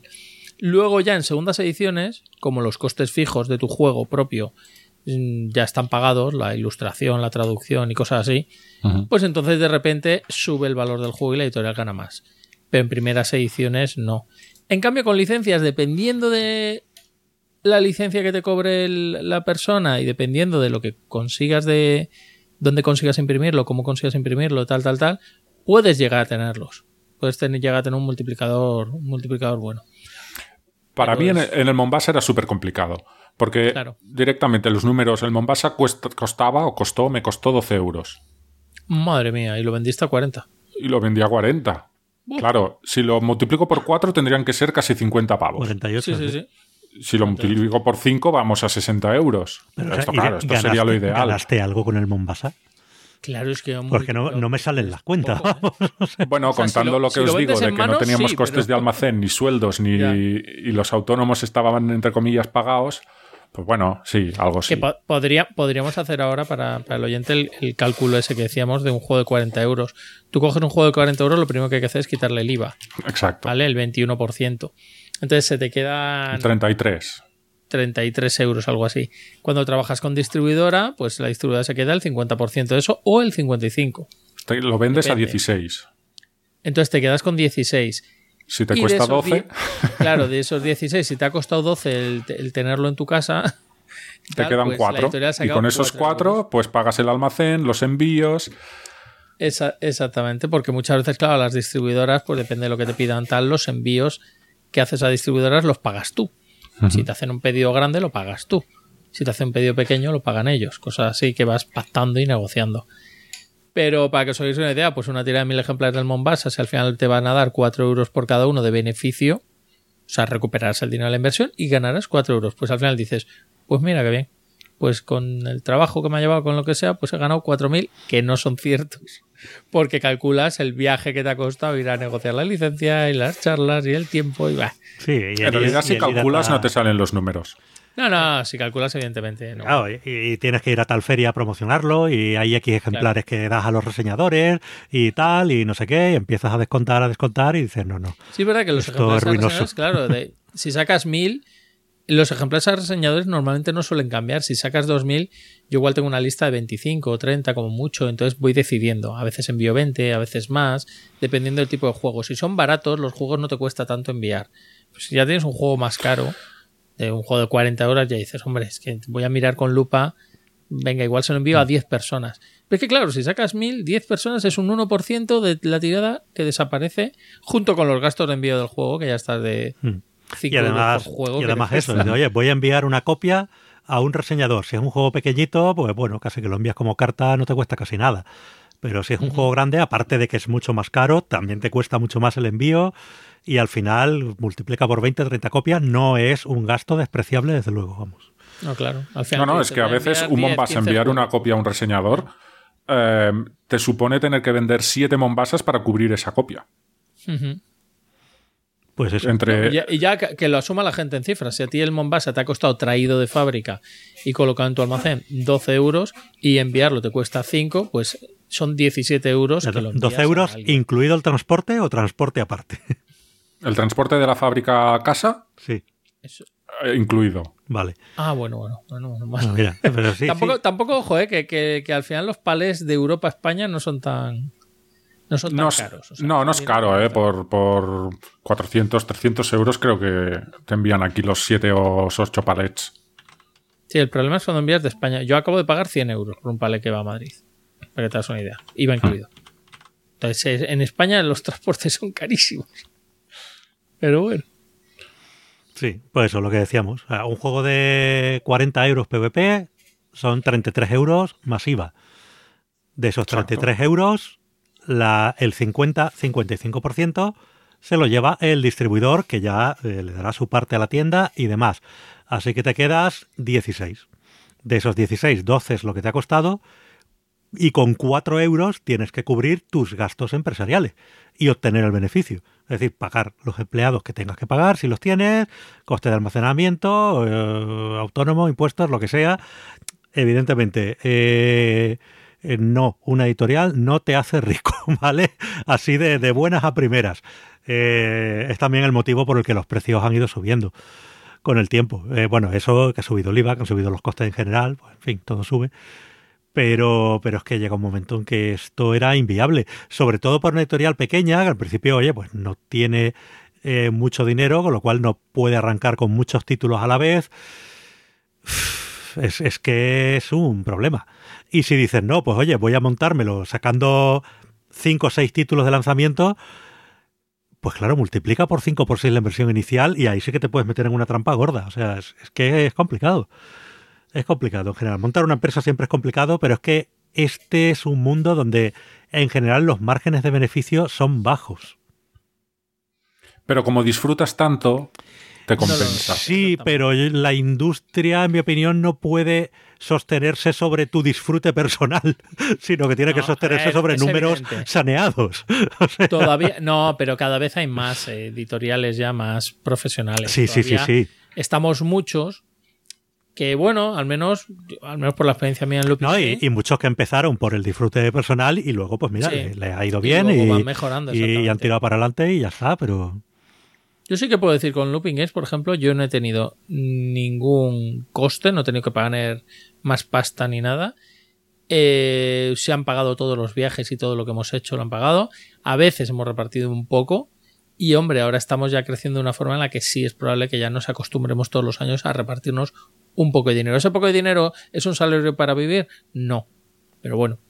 Pero al menos te compensará las horas que le metes a la empresa. sí, pero es lo que te dice. la- ¿Cuántos juegos tiene Looping Games hasta ahora? Bueno, pues ahora tenemos, mm, con sé. los dos últimos, yo creo que unos 12. Vale, 12 juegos. Estamos hablando de una editorial que ha sacado 12 juegos y hasta ahora en metálico, contante y sonante, sus socios no han visto un duro. Bueno, un poco sí. ¿Vale? O bueno, o muy poco dinero. repartillo ahí. sí. Eh, pues ese es así de dura, ¿eh? La- el tema de, de las editoriales, ¿vale? Claro, a ver, no todo es así, pero estamos hablando de eso, una editorial pequeña, saca un producto también más, más modesto, no, no son juegos de 60 pavos, que, que ahí quieras que no, pues aunque el, el porcentaje sigue siendo el mismo, pero oye... Pero bueno, volvemos. Pues ala, estamos con el Mombasa. Aquí, en este caso, pues bueno, ya tenía, supongo, aprendida un poco la lección de cómo funcionaba la distribución, todas estas cosas, y, y fue todo mejor, ¿no? No, bueno, sí, fue, fue bien, ¿eh? Fue bien. Lo que aquí quiero hacer el... Aquí viene la parte en el que lo que aprendí con la granja lo desaprendí con el Mombasa. Eh, tengo la suerte que tanto la granja como el Mombasa han funcionado súper bien. O sea, se han vendido, los he vendido todos en dos años cada uno como máximo. O sea, que se han vendido súper bien para ser un juego caro y un juego de nicho. ¿eh? No, no me estoy quejando de nada. Pero en este punto que cuando aprendí de la granja eh, o, o entendí que tenía que respetar el canal, lo quisimos respetar con Mombasa. Entonces no hicimos pre-order, pusimos nuestro juego en la web a PVP, sin, sin nada de descuento por comprar online, ni envíos gratis, ni movidas así. El juego del editor ha de ser a, a PVP, ¿no? Que por eso marcas tú el PVP. Intentamos ser, pues, como creíamos que, que- que la industria nos decía que teníamos que ser. Bueno, vale, entonces hicimos nuestras, nuestras tablas de descuentos para tiendas y teníamos el juego en distribución tradicional. Pero claro, en ese momento, ya cuando ibas a la tienda y decías, mira, mira, he aprendido la lección y no he hecho pre-order y lo tengo a PvP y tal, ¿no? Tú que te quejaste tanto de la granja y que por eso no me comprabas, cómprame ahora Mombasas. No, es que claro, es que no te, no te puedo comprar tres juegos porque me, me va a costar un año vender esos tres juegos, que si la abuela fuma, que si pum, que si pan. Estoy generalizando, ¿eh? Sí, hay, sí, sí. hay- hay tiendas que, que- que nos compraban y nos apoyaban y, y simplemente estoy generalizando. Entonces, claro, ahí sí que me di cuenta que era de, un poco la sensación global era del rollo, todo esto es Fuyaraka. Si el juego funciona, la tienda lo va a comprar porque lo va a vender. Hayas hecho pre-order o no hayas hecho pre-order. Lo tengas en distribución o te lo tengan que comprar a ti. Si el juego al final el público lo quiere y lo busca en la tienda, la tienda lo quiere tener en su estantería. Claro. Si el juego no se vende, por muy bien que te portes, muy colega que seas o muy respeto al canal de distribución que tengas, la tienda no lo va a querer. Ujú. No, incluso, incluso si no hay a lo mejor mucha información previa, eh, vale, o la tienda a lo mejor te hace un pequeño pedido al principio, pero claro, luego si no lo venden, pues no te van a pedir más. Entonces, pues. Es Sí, pero ese pequeño pedido que, que dices, coño, hostia, pues venga, voy a apoyar, ¿no? También, no apoyar, a ver, estamos, eh, es un negocio, ¿eh? Tampoco sí, aquí claro. se trata de todo, hacer todo el mundo favores. tiene que mirar por su beneficio, está claro. Pero bueno, el, el tío que se te queja de que no te compro porque has hecho un pre-order y claro, es que, es que de qué vas, bueno, cuando no haces un pre-order te cuenta otra movida diferente. Claro. Y llegas a la conclusión de decir, sí, y lo entiendes, ¿eh? porque es su negocio. Si cree que algo no se va a vender, no te lo va a comprar. Pero que no te vengan con historias de que si has hecho un pre-order, de que si lo has puesto en los foros, de que si has hecho un Black Friday y lo has petado, eh, que si tú en tu web haces un 15% de descuento. Mm, Si el juego se vende, da igual, él lo querrá tener. Y si no se vende, no lo querrá tener. Y eso es un poco la lección que aprendí con Mombasa, ¿no? Que, que da igual. Que el siguiente que haga lo haré con pre-order. Es un poco el. ¿Sabes? El decir, hostia, ahora, ahora que me he portado bien, como me han dicho, como, como, como creo que tengo que hacerlo, es lo mismo. El que te compra, te compra, y el que no te compra, no te quiere comprar. También yo creo que luego, claro, el tema de los pre-orders en aquella época, pues hombre, no, no era algo raro, pero sí era algo que se veía un poco más eh, en este mundillo más especializado. Pero luego ya cuando el crowdfunding, bueno, en aquella época ya había crowdfunding. No, eh, creo que en esa época no estaba tan. Sí, claro, ya había, me refiero, que existía, pero que no estaba todavía tan, tan generalizado como ahora. Claro, con eso ya la gente se tuvo que acostumbrar a que, mira, las cosas han cambiado. eh, el crowdfunding existe, que, que no deja de ser una especie de preventa y, y es lo que hay. O sea, no nos podemos poner exquisitos.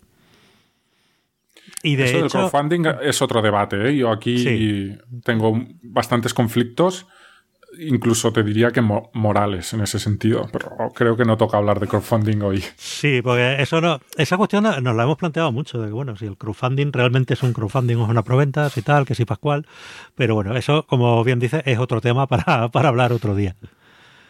Y bueno, pues Mombasa. Y luego ya llegaron eh, el oráculo de Delphi y el flujo de la historia, que estos salieron con poco tiempo de diferencia, recuerdo, ¿no? No, en realidad, Oh. mira, la editorial duró cuatro años, Sí. cinco, y sacamos cuatro juegos. Uno por año. Por lo ¿no? tanto, sí, fue un juego por año. Bueno, no sé por qué Y- recuerdo yo estos dos como más... Porque Sí, seguramente... No, porque seguramente Delfos salió en verano y el curso salió a principios de, del año. Entonces hubo como solo seis meses entre uno y otro. I- Igual fue algo así de Sí, un pues, desfase de meses, ¿eh? Estoy tirando de memoria también, pero bueno. Eh, bueno, ¿y qué, qué pasó con estos dos? Pues aquí con el con el oráculo de Delphi, pues volvemos a eh, tratar con otra editorial distinta, en este caso Ujú. Hall Games, que Sí. en aquel momento no era una editorial muy grande, bueno, realmente una editorial muy grande, muy grande no es, Eh, pero bueno, eh, distribuidos también por Pegasus, con el mismo temor ese de que te lo salden a los seis meses allí en Alemania. Pero, ¿cómo fue la negociación con, con esta gente? El tío de Hall Games también era un tío solo. Entonces, la negociación fue ex- casi exactamente igual que con Egert y con, eh, con Spielworks. El mismo formato que Egert. Oye, el, el juego te vale. El Delfos costaba 14 pavos ya, ¿eh? Eh, El juego te vale 14. Pero sí que era un poco del rollo, hostia, como se unen los italianos y se unen los polacos y tal, a ver si podemos bajar a 13,20. Y, y cuando lo conseguimos, lo bajamos. En ese sentido, la primera sensación esa que os he contado al principio de, hostia, este tío es transparente, ¿no? Este tío eh, no te dice 14 y si él consigue más, pues eso que se lleva de más él. No, no, si lo consigue bajar, pues nos repercute a todos. Pero bueno, el, el oráculo de Delfos es un juego súper caro. Lleva mogollón de troquel, mogollón de madera, mogollón de cosas.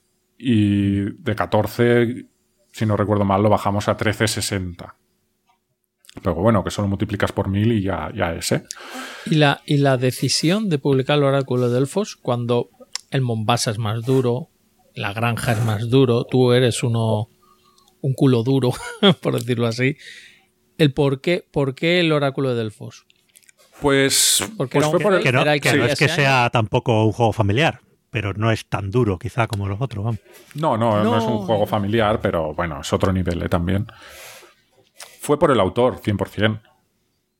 Es un juego, además, tú el Mombasa ya nos comentaste que lo jugaste bastante y tal. El oráculo de Delfos lo publicaste relativamente deprisa porque tú ya notabas, que es algo que yo he ido notando, que la industria cada vez va más deprisa y si este juego no lo coges, mm, lo va a pillar alguien aunque no lo haya jugado y ya está, se lo reserva, venga, para España, venga, ya haré mil, venga, Sí. lo firmamos ya. Sí, sí, en, esa época empezaba ya un poco el rollo de la competencia agresiva entre, entre allegados, ¿no? Era como eso, sí, lo cogí rápido porque si no voy yo viene otro. Claro, es, que, Mm. es que es lo que ocurre mucho. Yo creo que la mayoría de la gente que, que, que ve a los editores y tal diciendo qué mundo más maravilloso. O sea, vais a las ferias, conocéis los juegos, los jugáis, os enamoráis de ese juego, habláis con el autor para firmar. Ya no da tiempo. Ya no da tiempo a nada de eso. Ahora mismo es. Este juego dicen que está bien. Venga, voy a interesarme Pero por él a ver qué tal. Dicen que Fel va a sacar Dicen- un juego nuevo. Mm, Firma. Ya, Fírmalo ya. Fírmalo ya. ya. está, ya veremos. Pero es que es- dicen que es de carreras, que no he hecho. Mira, no sé lo que hará, pero. Firma. Sí, y, y- y cada vez hay más la sensación de que como que tienes menos, menos opciones, ¿no? Sí. Así como los primeros años, digo, bueno, siempre había opciones, siempre había muchos juegos que, que podías licenciar y si no era uno, era otro. Bueno, si podías hacer el que te gustaba a ti, pues mucho mejor, pero bueno, si no haces la granja, pues en la otra editorial alemana pequeñita seguro que tiene otro que también puedes editar.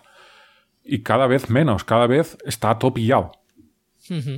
Pero bueno, nuestro, nuestro, nuestra historia no era de ir a, a- a publicar por publicar.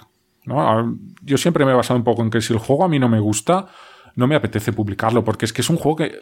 Publicar un juego, aunque sea solo licenciarlo y fabricarlo, da trabajo. y tienes que No, no, traducir y el... luego tienes que venderlo. Y si no te gusta, depende de cómo Claro. seas como comercial. Si no eres buen comercial, como yo no lo soy, a mí me cuesta vender algo que no me gusta. A mí incluso me decir, cuesta "No, vender no, algo que, tal". que me gusta. Pero sí es eso, ¿no? Yo siempre he tenido muy claro que si el juego no me gusta, por muy felt que sea, por muy barato que sea, o por muy cotizado que esté, no me apetecía hacerlo.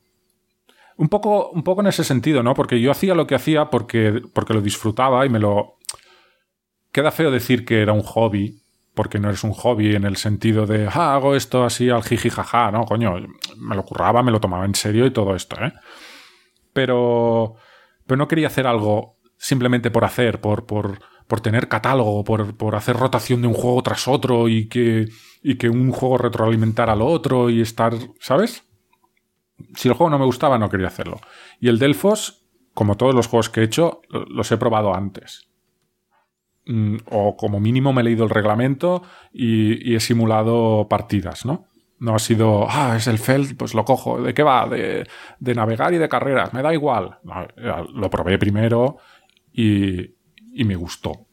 Me gustó y decidí hacerlo. Y sí que es verdad que, que tiré mucho por, por el nombre del autor. Seguramente si no hubiera sido el Feld, bueno, me lo hubiera pensado más. Igual lo hubiera hecho igual, ¿eh? pero me lo hubiera pensado más.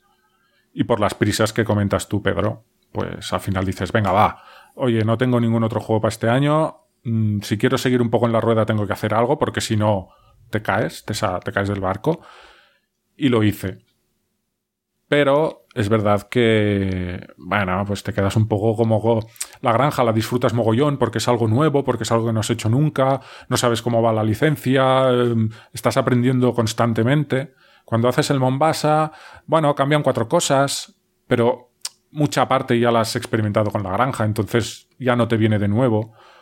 Em, y con el Delfos, pues un poquito más de bajón, ¿no? Porque al final era hacer exactamente lo mismo que el Mombasa. Volver a coger el manual, volverlo a escribir, eh, pagar por adelantado, que lo fabriquen, que llegue, distribuirlo y tal. Entonces, bueno, pues, pues destrempas un poco porque ya lo has hecho dos veces más. Y luego el, el oráculo de Dolfos, ¿qué tal fue? Porque las críticas. Claro, el problema de apuntarte tan de arranque con el, con el juego, que es lo que ocurre también ahora mucho con las editoriales, cuando pillan los juegos de primera. En plan de, no, pues mira, no te compres este juego que ya va a salir en español por parte de esta editorial. Y luego empiezan a llegar críticas de Essen, de alguno de los juegos, y de repente lo empiezan a poner muy mal. Y yo siempre he querido tener una mirilla para mirar la cara del editor que, que ha dicho, madre mía, que lo he licenciado en español y ahora en la BGG lo están poniendo a parir y en la BSK lo están poniendo a parir y yo ya lo tengo firmado.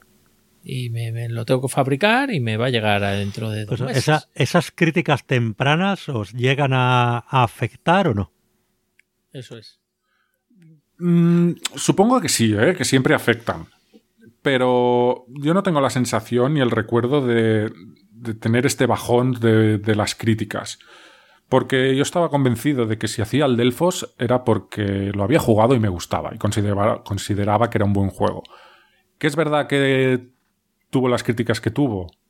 Y eso, la reflexión que me trae es que está infravalorado. Porque sigo pensando que es mucho mejor juego de lo que las El- críticas al lo- le, ha su pasado como otros juegos que por lo que sea. eh, además, en España eh, yo he visto ese efecto aún más exagerado. Quizá porque este nicho pues es más pequeño aquí y hay eh, menos medios o menos críticos de, este tipo de juegos y tal. Y alguien al principio dice, pues mira, no me ha convencido. Hace un simple comentario de, "Eh, no me ha convencido mucho. Y ya de repente todo el mundo lo exagera como, guau, esto es una porquería, tal, no sé qué. Y luego a los meses tú te vas a mirar, tú miras ahora el Delfos eh, en BGG, está en el top 566, que está muy bien, recordemos que hay cientos de miles de juegos aquí en la BGG, un 7,3 de media, que está muy bien, o sea, es un juego bastante respetable. Eh, yo eh, ya como opinión personal, yo lo jugué dos veces, creo que lo jugué, y a mí me pareció majo el juego. Sí, sí, sin llegar a, a orgasmar, eh, digámoslo así, pero, pero bueno, me pareció que era un juego que, que estaba bastante bien y que a los fans de, de Fell pues también les podía gustar y demás. Entonces, pues bueno, no, no comprendo por qué al principio hubo ese run run. Yo creo que a lo mejor por alguna crítica apresurada o porque a alguien pues no le gustó y en ese momento era la única crítica que había o, O tal. por las expectativas. O- pero luego al, en el medio plazo, pues este juego, yo recuerdo que aquí pasó lo mismo y además de manera exageradísima eh, co- con, juegos como... Ah, se me ha ido el nombre ahora, Pedro. El que hablamos Pedro, siempre. Pedro duerme. Pedro duerme. No, no, no, no, estoy... tu No juego favorito, leche. El Meuterer. No, ah, mira. Ay, Dios mío, la cabeza. El de, sé, Baca- mi- el, mi el de juego- Bacarino. Eh, Ah, el Kingdom Builder. Kingdom Builder, jolín. Es que ya Ah, la cabeza vale, vale. Me, me funciona fatal porque tengo una edad. No, no, Kingdom Builder al que tengo- principio tengo muchos favoritos. eh, precisamente tuvo unas muy malas críticas porque yo qué sé, después del Dominion, pues la gente a lo mejor esperaba otra cosa nunca vista, como fue el Dominion en su momento, y Kingdom Builder pues no era un juego nunca visto, pero era un juego muy bueno. Pero no sé, mm, eh, al principio las críticas fueron tibias y luego, mira, Kingdom Builder ha tenido 800 expansiones, se sigue publicando y, y es de estos juegos que va a tener una vida comercial pues larguísima. Así que, bueno, pues no sé, a veces uno nunca sabe por qué, por qué pasan estas cosas, pero bueno. Pero bueno, eh, volvemos a, a Sentinel, oráculo de, de Delfos. Este luego comercialmente, ¿qué pasó? Eh, ¿Sobrevivió a esas críticas? ¿Se vendió bien? Yo creo que no, no sobrevivió a las críticas. Se vendió bien. Claro, a ver, piensa que yo sí que vendí todas las granjas y todos los Mombasas y el oráculo de Delfos ya un 30% de la tirada se la quedó Duit, ¿vale? Que, que es cuando ya se quedaron nuestro stock cuando Sí, ahora, dejamos de, de ahora funcionar. llegaremos a, a eso. A ellos no sé muy bien cómo les está funcionando el resto. Pero así como de granjas en un año y medio podía haber vendido las mil, Mombasas en un año y medio podía haber vendido las mil, igual el oráculo de Delfos lo hubiera hecho en tres años. O sea que si lo comparas, pues no va. No funciona igual de bien que la granja y el Mombasa. Pero bueno, sí, también es lo, de- lo que hemos comentado antes, ¿eh? Era un juego muy caro de producir. Era un juego que al ser tan caro, pues tuvimos que poner un PvP de 50. Y también súper ajustados. El punto muerto con el Delfos lo teníamos al 75% de la producción. ¡Guau! Mm, ya sabíamos que con ese no íbamos a, a ganar dinero. Y sabíamos No, que no, las normalmente ventas... este punto en el que dices no he palmado pasta suele estar en el 50% de la tirada. Para, Sí. para tiradas así pequeñas, para una editorial pequeña. O sea, irse irse al 75 es mucho riesgo. ¿eh? Sí, sí, sí. Sí. Pero bueno, nos daba catálogo, teníamos un FEL, mm, era un juego pues que encajaba en nuestra línea editorial. Pero bueno, Mira, después de me- me, ha- hacerlo... me ha gustado que hayas dicho eso porque también es la... eh, no, no siempre los juegos se publican por el mismo motivo. ¿Vale? En este caso, pues a lo mejor lo publicaste más por un cierto mm, prestigio de tener un FEL en el catálogo que por el posible beneficio económico, ¿no? Sí, sí, total, total. A ver, nunca haces nada pensando que vas a perder dinero, ¿no? Pero, Hombre, sí, ya, ya, eso desde luego. pero sabíamos que nos iba a costar, solo con el punto muerto ya sabíamos que nos iba a costar un huevo venderlo. Además, pues aquí ya empezaban a cada vez a haber más editoriales en España, cada vez la guerra en las ferias era más agresiva. Ya empezábamos un poco a notar y nuestra motivación después de tres años tampoco era la misma que al principio, por lo mismo que os he dicho, ¿no? Al hacer el Delfos, pues no descubrí muchas cosas nuevas que no hubiera descubierto con la granja Mombasa. Entonces la trempera era un poco menor, ¿vale? Entonces, bueno, pues ya esperábamos un poco esto. Yo creo que no se vendió mal, en definitiva. Se, se fue vendiendo bien, más lento, pero iba saliendo. Lo que sí que notamos aquí es, y aquí ya se empieza un poco a juntar toda la sensación que ya contaremos, que es lo que nos lleva un poco al cierre, ¿vale? Que es que necesitas. Ya teníamos el juego en distribución, pero con la granja agotado, con el Mombasa casi agotado y el Delfos, ¿sabes? Vale, teníamos tres juegos, pero nunca tenemos los tres juegos en distribución. Claro, eh, llega el momento en es- que o necesitas reeditar o necesitas sacar más cosas, pero... Sí. Claro, pero estamos en un punto que después de tres años y con tres juegos teníamos un solo juego en distribución, como al principio. Y, y eso, hostia, pues, pues hace que se venda menos. No sé, al final si tú sacas un juego cada dos meses, tu novedad arrastra el anterior y la novedad siguiente arrastra a las anteriores, ¿no? Y vas entrando en una rueda que, que, en esa época con el Delfos, no es porque fuera el Delfos, sino porque, porque tocó que fuera el Delfos, porque era nuestro tercer juego, nuestro tercer año. Nos empezábamos a dar cuenta de que si queríamos entrar en esa rueda, tendría, teníamos que subir el ritmo de publicaciones, pasar de un juego al año a dos, a tres quizás, y entrar en una rueda.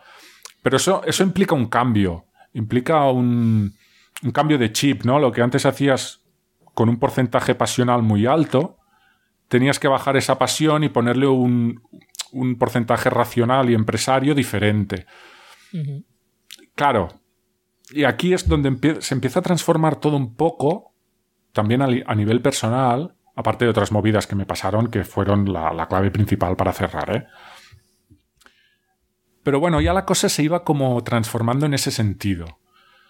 Y es, que no sé muy bien cómo explicarlo.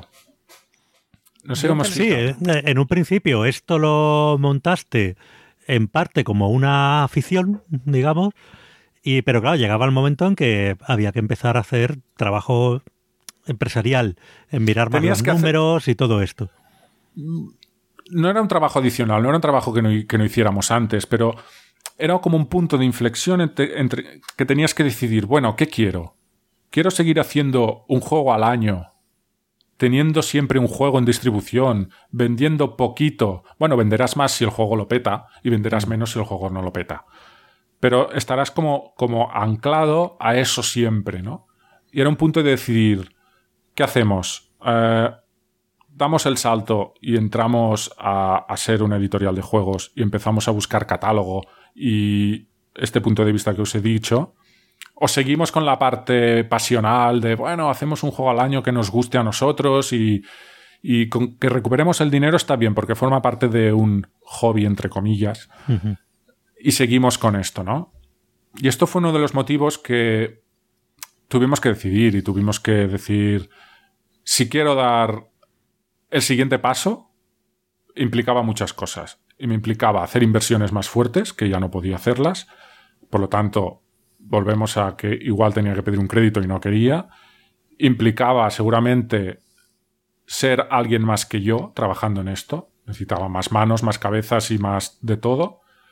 Y era, un punto también que decidimos mm, que hacemos este salto y vamos a saco, hacemos una inversión, intentamos meter más juegos en el catálogo y nos olvidamos ya de esos juegos de nicho que nos gustan tanto y buscamos un juego comercial, un juego pequeño, un juego que en un palet te vengan 2.000 unidades, que no nos cueste la distribución, que podamos vender a 15 euros, a ver cómo se vende, ¿sabes?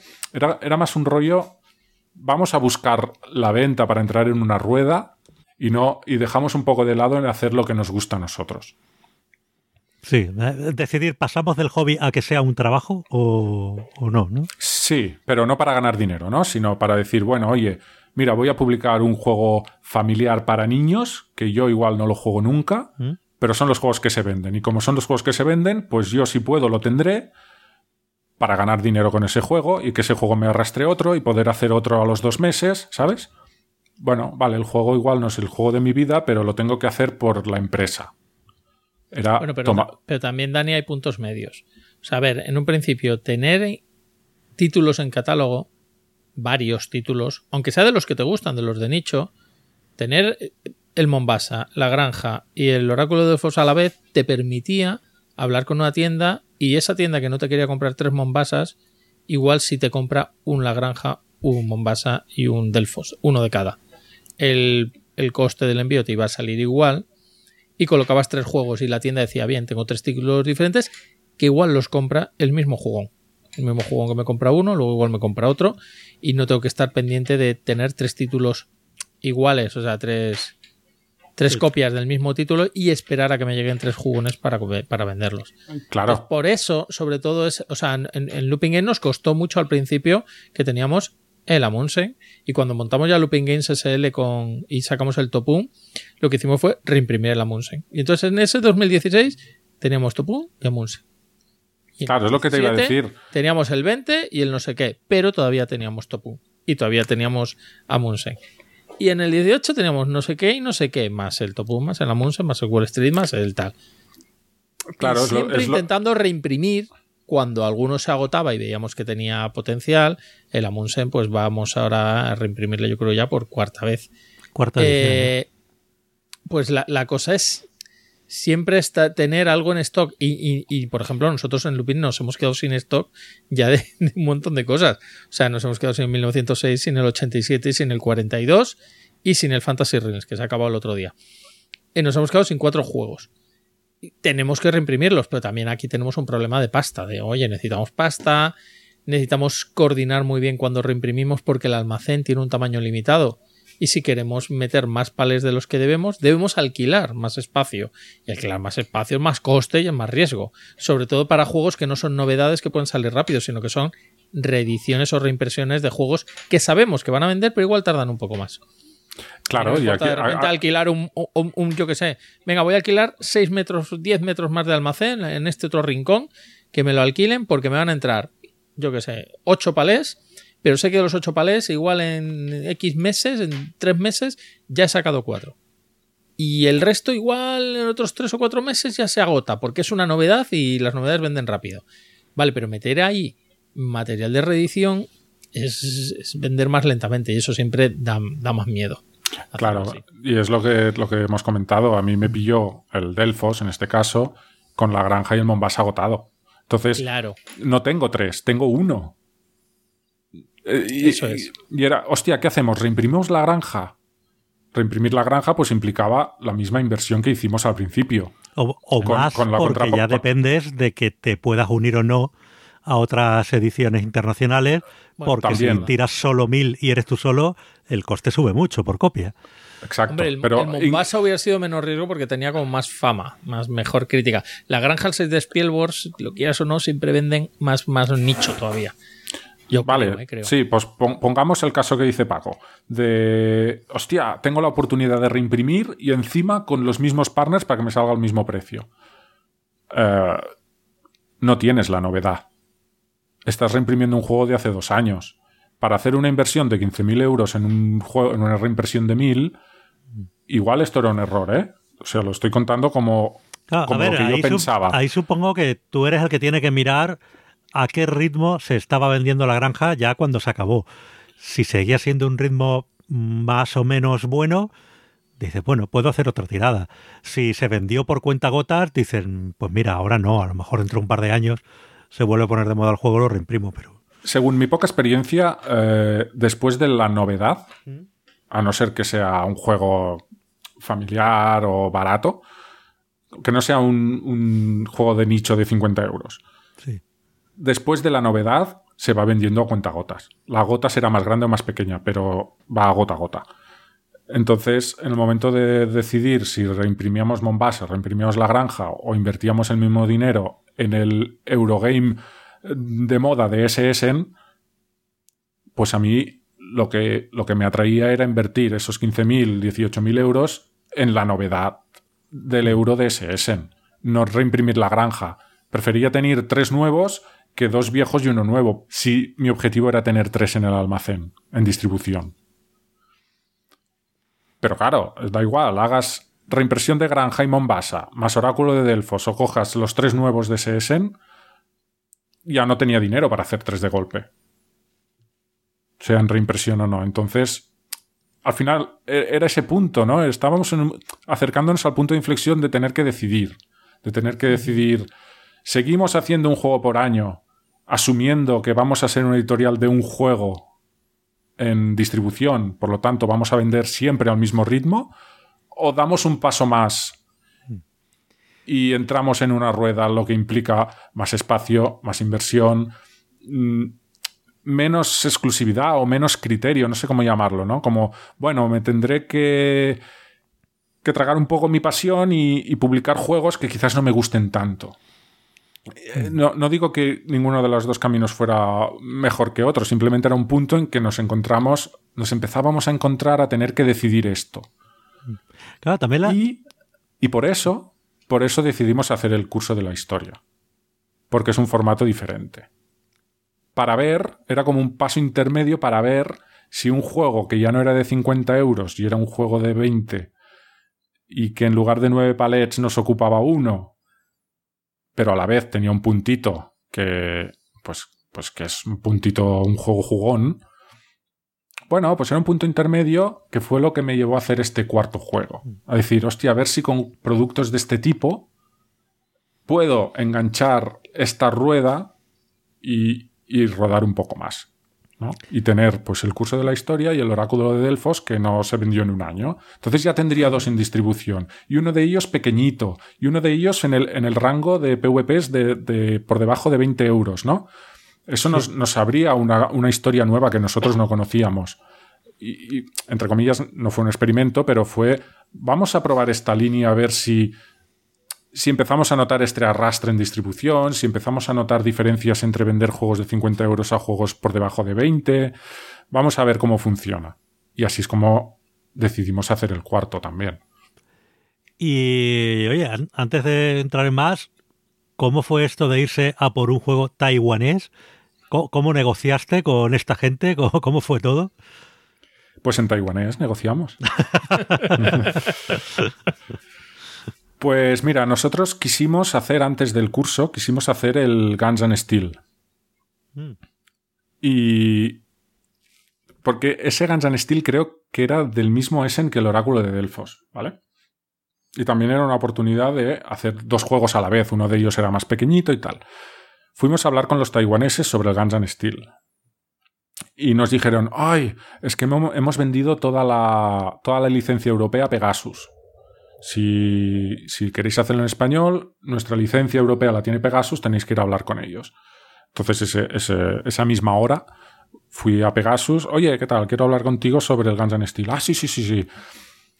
Y, esto es, es, era otra movida. Pegasus es súper grande, Pegasus tiene unas tarifas y, da igual lo que lleve el juego. Él dice, esta caja de juego, la caja típica de juego pequeño de Pegasus, vale 5 euros con 60. Y me da igual si lleva 100 cartas y 20 cubitos como si lleva una cebra y, un, y una bola de algodón. Este juego, nuestras tarifas son estas. Porque si tenemos que empezar a poner tarifas personalizadas para cada uno de nuestros juegos, para licencias y tal, pues no, tenemos unas tarifas básicas con distintos tipos de caja y esto es lo que hay. Joder. ¿Qué, Además. Qué, hue, qué huevazos. Sí, sí.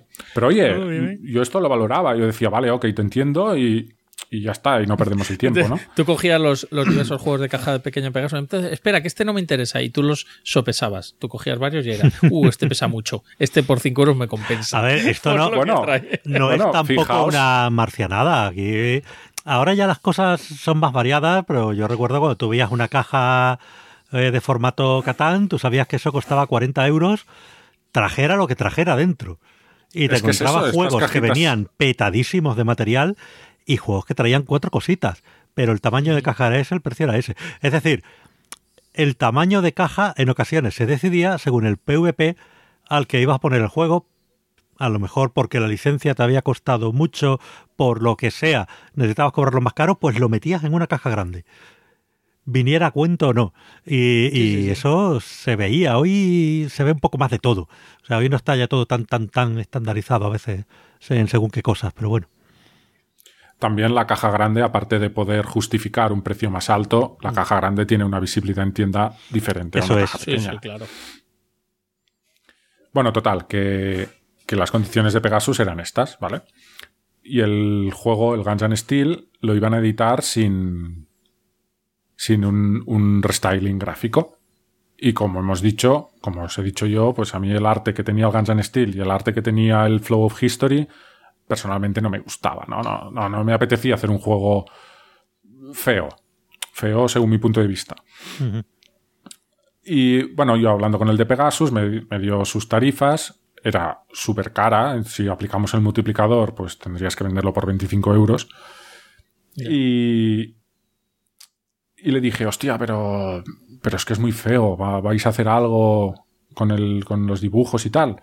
Me dijo, sí, sí, sí, lo vamos a, a, a, a rediseñar todo.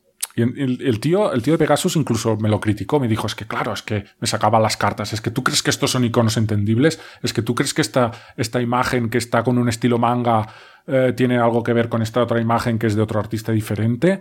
Ah, es que estos taiwaneses, no sé qué, no sé cuántos. Bueno, un poco de, de salseo. Aquí ¿no? venimos los alemanes a arreglar gráficamente juegos, venga. Bueno, El, co- el concepto de belleza gráfica de los alemanes es como el de la música militar, ¿no? Que decía el otro, pues lo mismo. Sí, sí, sí, sí, sí. Pues con esto dije, dije, ah, vale, guay, pues si lo vais a rediseñar, me interesa, ¿vale? Ah, ok, perfecto. Y, quedó un poco así esa reunión, ¿vale? Porque fue una reunión un poco improvisada y tal. Bueno, ah, pasó, pasó un acabó la feria y toda la historia y pasó un poco el tiempo y, le dije al tío de Pegasus, le dije, oye, el tema del Guns N' Steel, ¿cómo va? El tema del rediseño y tal, ¿podemos hacer algo? ¿Hay previsto? Me dijo, no, no, si no vamos a rediseñar nada lo vamos a reimprimir tal y como está. Y dije, hombre, tío, me dijiste que tal. No, no, no, no. Y yo dije, hombre, pues si no lo vas a rediseñar no me interesa. Hombre, no me puedes hacer esto porque yo ya tenía tu palabra de que sí que lo querías. Eh, tenía otros editores españoles interesados a los que les he dicho que no porque estaba palabrado contigo y ahora me dejas en la estacada. Y yo le dije, bueno, tío, a mí me dijiste que lo ibas a rediseñar y que, mira, y, y criticaste al taiwanés de que era una mierda los iconos que usaba, y ahora me dices que no lo vas a dise- a rediseñar, pues con este diseño no lo quiero. Y aparte de eso, nos subieron el precio. Y le dijo, coño, pero esto no iba con las tarifas, porque no, no nos compensaba eh, mirar los materiales que llevaba uno y otro, porque era mucho curro. Bueno, sí, claro, pero es que, es que este lleva muchas cartas y cubitos de madera. Entonces tiene que ser más caro. Y yo le dije, bueno, tío, no nos hemos entendido. Mm, lo siento. Mm, Con este diseño y con el precio que me das ahora no me interesa. Pero es que además, Eso sí. Pegasus, No sé- que es que debe ser la- las cajas más cutres de, de- de- vamos, no sé, de, de- de- de- de toda la industria. No, no me gusta nada el diseño de que hace Pegasus con las cajas y demás. Vamos. El marco ese que le pone. Sí, sí. el marco. es Sí, a mí tampoco me gusta. Eso sí que me permitían sacarlo, ¿eh? Pues mira. Bueno, el, el tío, pues, nos discutimos un poquito y tal, y el tío se quejaba mucho de, de que había perdido su partner español por culpa de tenerlo apalabrado conmigo y tal. Bueno, al final creo que lo sacó SD, ¿no? El Guns N' Steel. Sí, es verdad. Sí, sí, sí. Eh, Era, era un super juego para ser un juego de cartas, de civilizaciones pequeño de cartas. me, me- me parecía flipante. Me- no sé, brutal. No sé si lo habéis llegado a jugar o no. No, pero yo no lo- yo no lo he te- jugado. yo lo tengo. Yo tengo copia. Creo que la edición de Pegasus en inglés. Porque, claro, era dependiente de idioma, creo. Sí. Bueno, estaba todo Y- iconizado, pero. ah, Sí. Bueno, también en inglés sacó TMG también. No, Pero- MG hizo el curso No, de la TMG historia. no, ese es el curso de historia. No, no, y Y Gansas Steel Steel, también. En inglés, seguro. Es que yo recuerdo que lo bueno que tenía ver, la espera, edición lo que miro compré aquí en de, la. Pegasus era que venía con la Eh, expansión incluida. No, la edición de TMG fue del 2017, para años después, pero salió. Yo sé que la de Pegasus venía con la expansión incluida, que era algo de agradecer, porque si no, había, eran dos cajas, había que comprarla aparte, en la versión inglesa original o en otra que hubo. ¿Y esta de TMG que has buscado, Paco, está rediseñada o es la original? Eh, no, esto, por lo menos la portada es distinta, tampoco me paraba a mirar mucho más. Bueno, y total. luego, que- bueno, luego la, la que salió aquí en España, pues la de SD sí era distinta a su vez a... No, la de SD creo que sí. No, la de SD era igual que la de Pegasus. Es verdad, sí, no, es la de Pegasus. Es distinta a la, a la original taiwanesa. La caja, me refiero. La caja, sí, La caja sí. La caja sí. Bueno, total, que a raíz de esta. Esto venía por el tema del curso, ¿no? Eso era una anécdota. Mm. A raíz de esto, que esto ya fue pasada esa feria de Essen, yo que sé, X meses después. Pues. Nada, muy poquito después me enteré que la misma editorial taiwanesa que había hecho el Guns N' Steel, que no recuerdo el nombre, creo que era Moa, Moa Ideas Moa- o algo Moa así. Sí. eh, sacaba otro juego de cartas de civilizaciones del mismo autor. Y pensé, bueno, este tío, que, que el Guns N' Steel me, me gustaba mogollón, este tío que ha hecho el Guns N' Steel ha hecho otro juego de civilizaciones de cartas, pues será el Guns N' Steel mejorado. Y ya que sí le, le escribí directamente, creo, y ya en ese nos vimos y le dije, me interesa el curso de la historia, antes de que lo vendas a Pegasus. Y me dijo, pues para adelante. Pues tuyo es. Mira, estos son los precios. Aquí me, me, me ofreció un formato que creo que es habitual, igual Pedro tú me lo puedes confirmar, que es que la licencia no la pagas a tocateja. Cada, cada trimestre tienes que ir haciendo una liquidación de las ventas que has hecho de ese juego. Entonces Sí. el plan que me propuso a mí el taiwanés era ese. Me dijo, sí, tú fabrícalo, porque ya empezábamos en el formato este. Yo te vendo la licencia y búscate la vida. No era producción conjunta, Claro. eh, no era nada. Oye, te vendo la licencia y te buscas la vida y te paso el arte y haces lo que quieras. Claro, esto a mí me, me- me atrajo un montón porque era mi oportunidad para rediseñar, que por eso contacté contigo, Sí. eh, de hacer las cartas eh, al tamaño que yo quisiera, con el, con el papel que yo quisiera, con la calidad que yo quisiera, Sí, la caja a meterte ya en labores de, de producción, vamos. Claro, elegir el lugar donde, donde producirlo. Y no sé, pues era como decir, hostia, qué guay, ¿sabes? Puedo hacer cosas nuevas, aprender cosas nuevas, me mola. Pero había el tema este de, de que el tío me decía, no, no, cada tres meses me dices lo que has vendido y me pagas pues lo que toca del contrato. Y le decía, hostia, no, no puedo pagártelo todo de golpe y me olvidas. Tío, no, no, no, que esto es mejor para ti. Que en realidad lo es, ¿no? Porque no tienes que adelantar dinero. Y bueno, bueno, pues mira, oye, te hago un depósito de, de 2.000 dólares de las licencias y ya está. Y te paso la liquidación cada tres meses y lo vas sacando de este saldo, ¿sabes? Y así me ahorraba tener que hacer mil movidas. Y bueno, y esto pues, pues fue súper interesante, la verdad, porque TMG nos pasó los, los el rediseño que habían hecho, lo que también me ahorró el presupuesto que me hizo Pedro. No pasa nada. No pasa Y, y, y, hostia, lo disfruté mucho. Lo disfruté haciendo, haciendo las cartas. Es independiente el idioma, pero todas las cartas tienen su cita histórica de algún personaje histórico.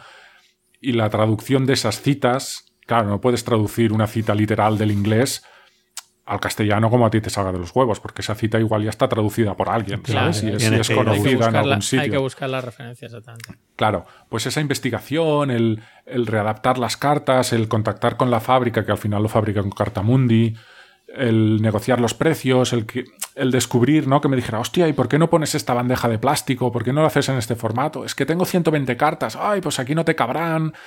Porque además habían peones y habían monedas y habían troqueles y mierdas, ¿no? Y, y realmente el curso de la historia lo disfruté mucho, reescribiéndolo, el manual, traduciendo por- las Porque citas. hiciste, porque hiciste trabajo de editor más completo. Sí. No O sea, sé si se puede cabo- considerar trabajo de editor, pero, Pero, ojo- hice, hice algo más. Ojo, sí, cuidado. Sí, preocuparte por cómo imprimirlo, mm, controlar las calidades y los componentes, preocuparte del diseño y tal. A ver, no has hecho trabajo de, de estudio de prototipo ni de desarrollo, Claro, pero sí hay una parte que es esa. De, oye, el juego es más tuyo. claro, claro, no es una caja hicimos, traducida. hicimos un paso más. Hicimos algo más, ¿no?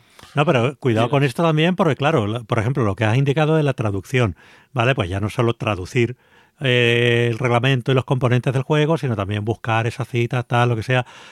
Claro, como tú esto lo tenías como una afición, pues es algo que te motivaba, te molaba, pero mirándolo eh, fríamente como empresa, esto Es en realidad eh, Claro. es, eh, sería mucho más caro. Ya tienes que contratar a un traductor que se encargue de eso y demás, mm, en fin. Es una Eh, cosa que, por ejemplo, hace mucho Sergio y Nancy en Ediciones Primigenios lo hacen mucho con sus licencias.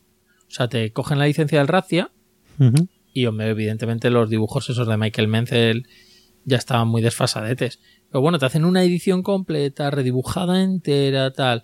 Pero incluso juegos como el Lance Hunter, que perfectamente yo creo que los podían haber sacado con ese tema, y que encima, por obligación de Estefan Dorra, dijeron, no, no, el tema va a tener que seguir siendo flotadores, ovejas y un faro.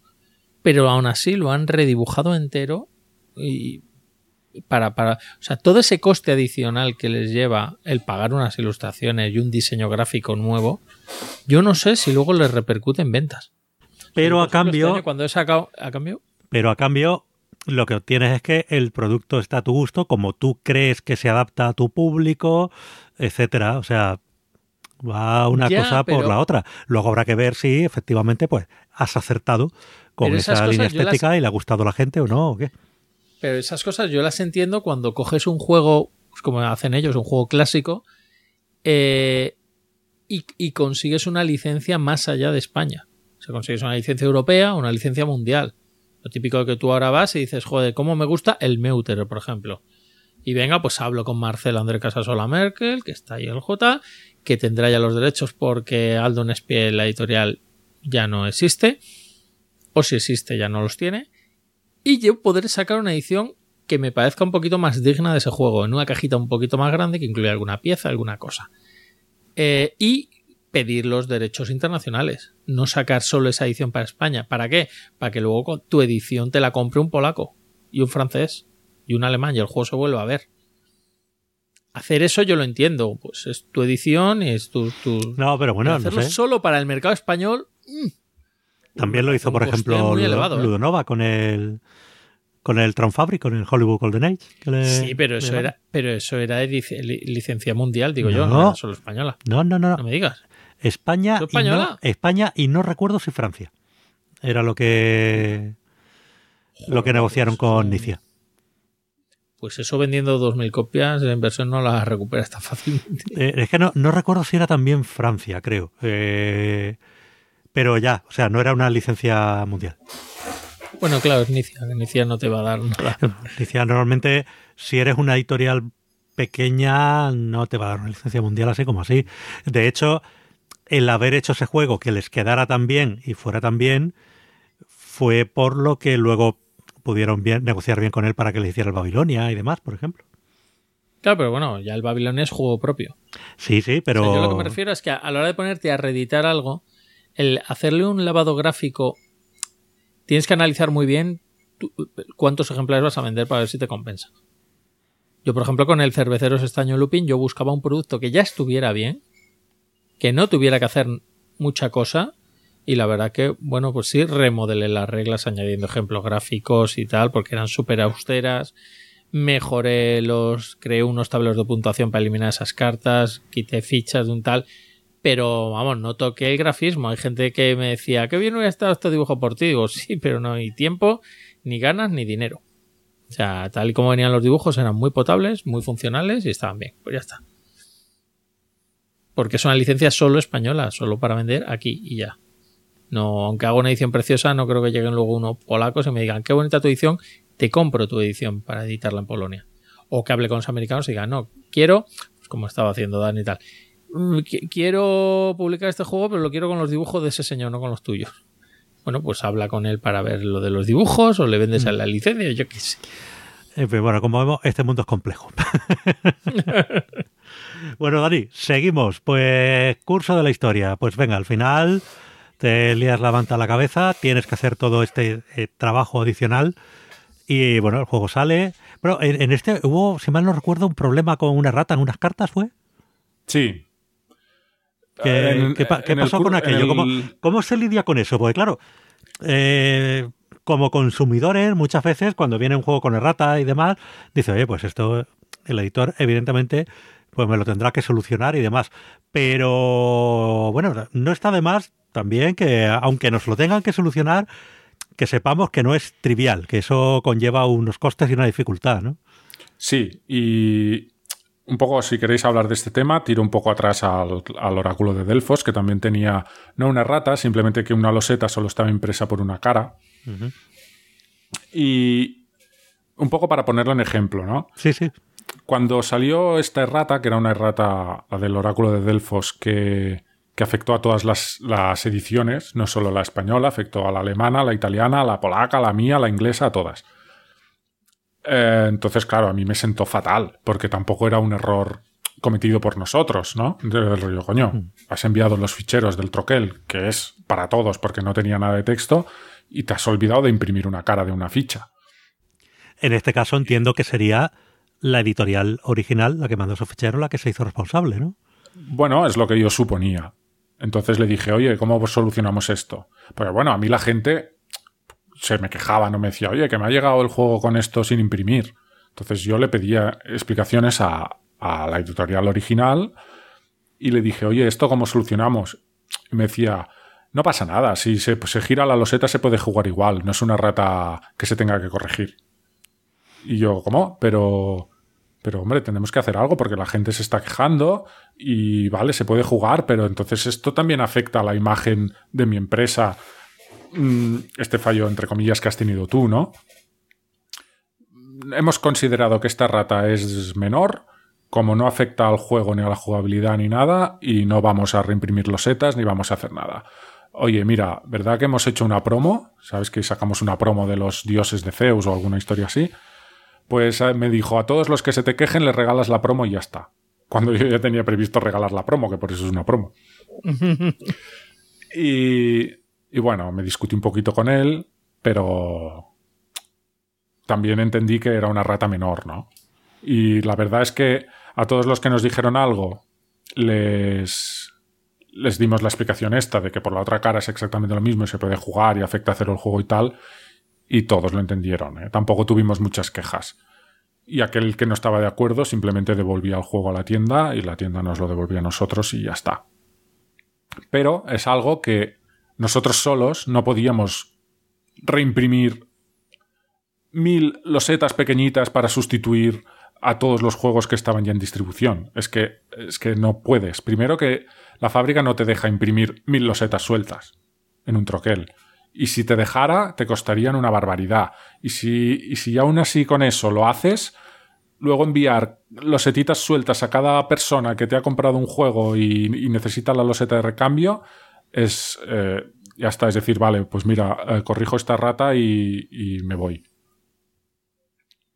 Es una pena, porque mm. las erratas, no sé para los grandes, pero para los pequeños una errata puede suponer puede suponer la muerte directamente. Oh, es, una, es una pérdida de dinero.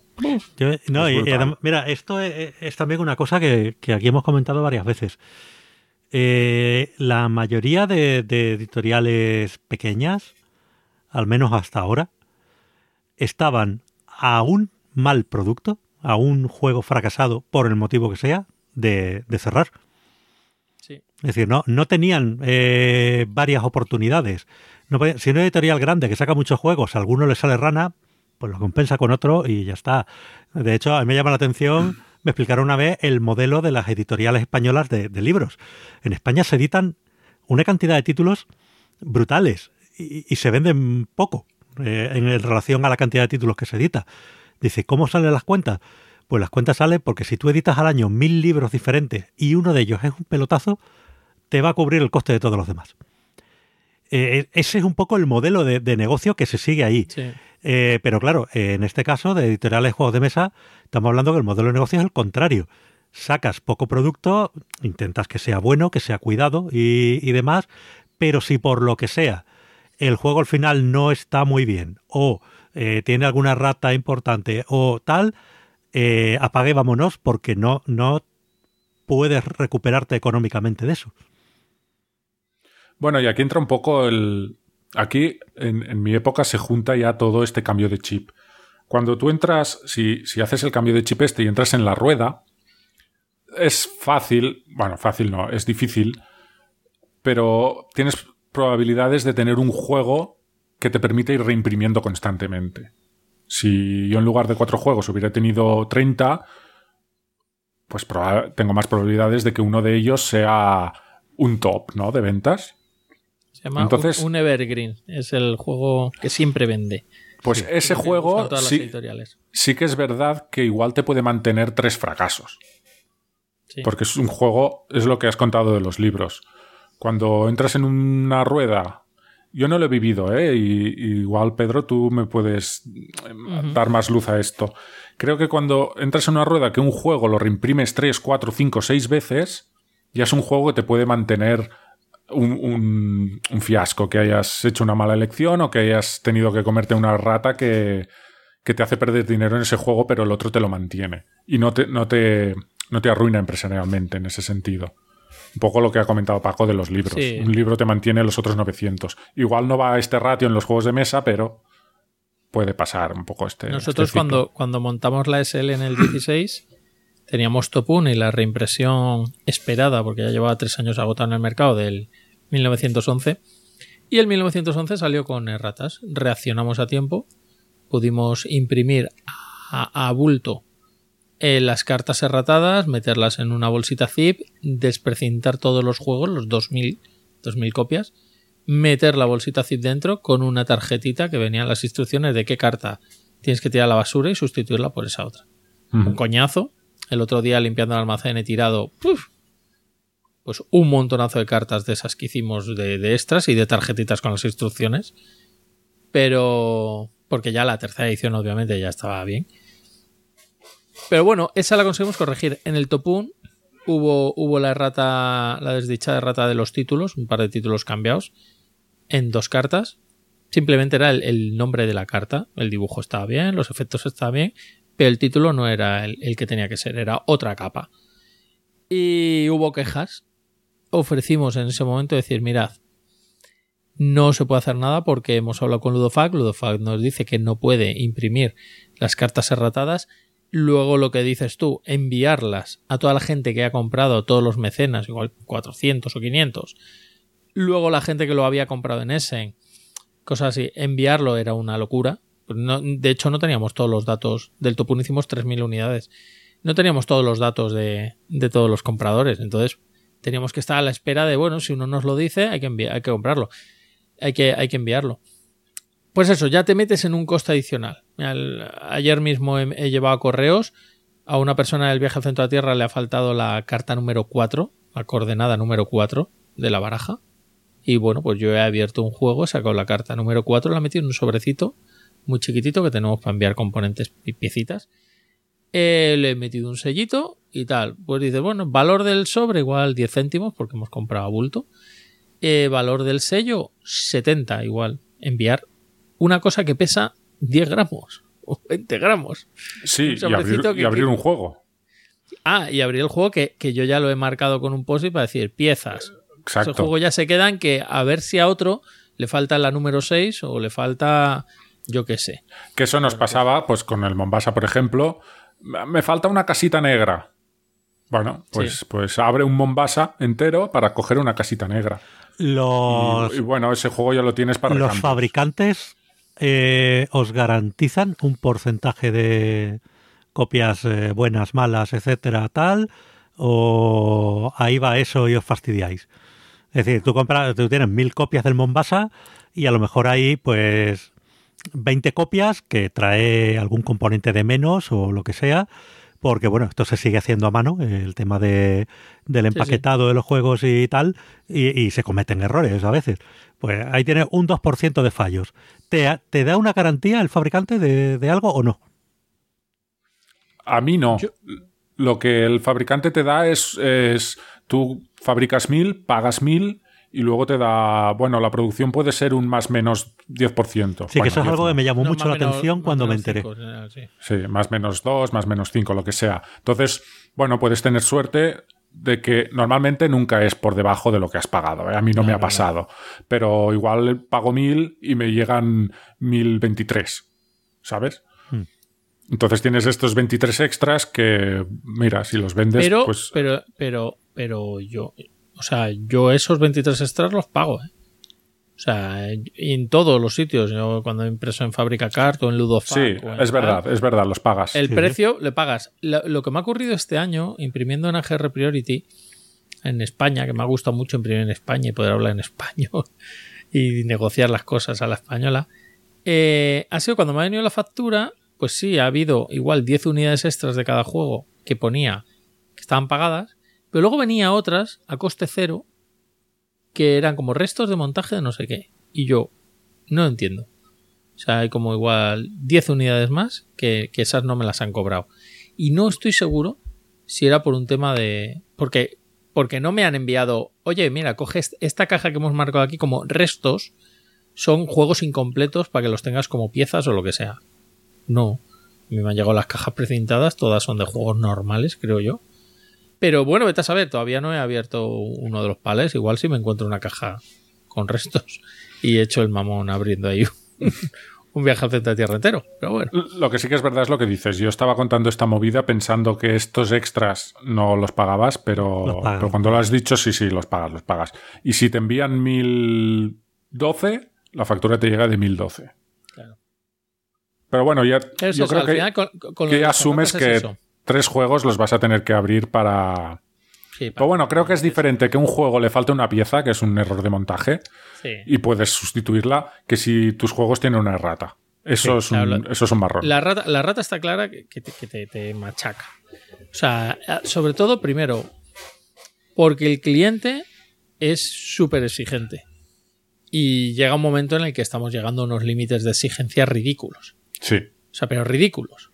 De que ahora mismo tiene un tropezón la caja por el transporte de no sé qué. Y te envía una foto y tú ves una mosquita y envíame una caja nueva. Una caja. Si es que enviarte una caja con muy voluminosa. Me cuesta pues un montón de dinero enviarte una caja y yo no sé, bueno, pues te ha llegado con un toque. Es que no sé, llega un momento de. El, el otro de día me contaban. el producto perfecto y agobia mucho. Me contaban de una, de una tienda, de una tienda además importante, que decía que era muy diferenciado el tipo de cliente. Dice, a ver, el cliente jugón, especializado tal, es muy tiquismiquis, todo tiene que estar perfecto y demás.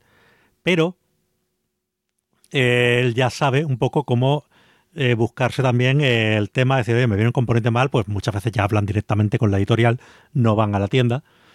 Y, saben que, bueno, que eso conlleva, o incluso si van a la tienda a decir, oye, me viene una ficha, un cubito de menos, o esta pieza viene rota, eh, bueno, pues saben que eso lleva su tiempo, ¿vale? Que hay que llamar a la editorial, la editorial te manda la pieza, tal.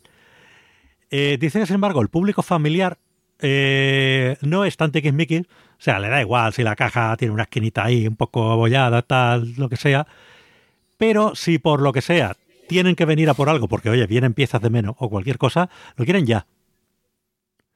¿Vale? Y tú dices, no, es que yo ahora esto tengo que ir a la editorial, que me manden la pieza y yo te la doy. No, no, pero es que mira, ahí en la estantería tiene varias copias más.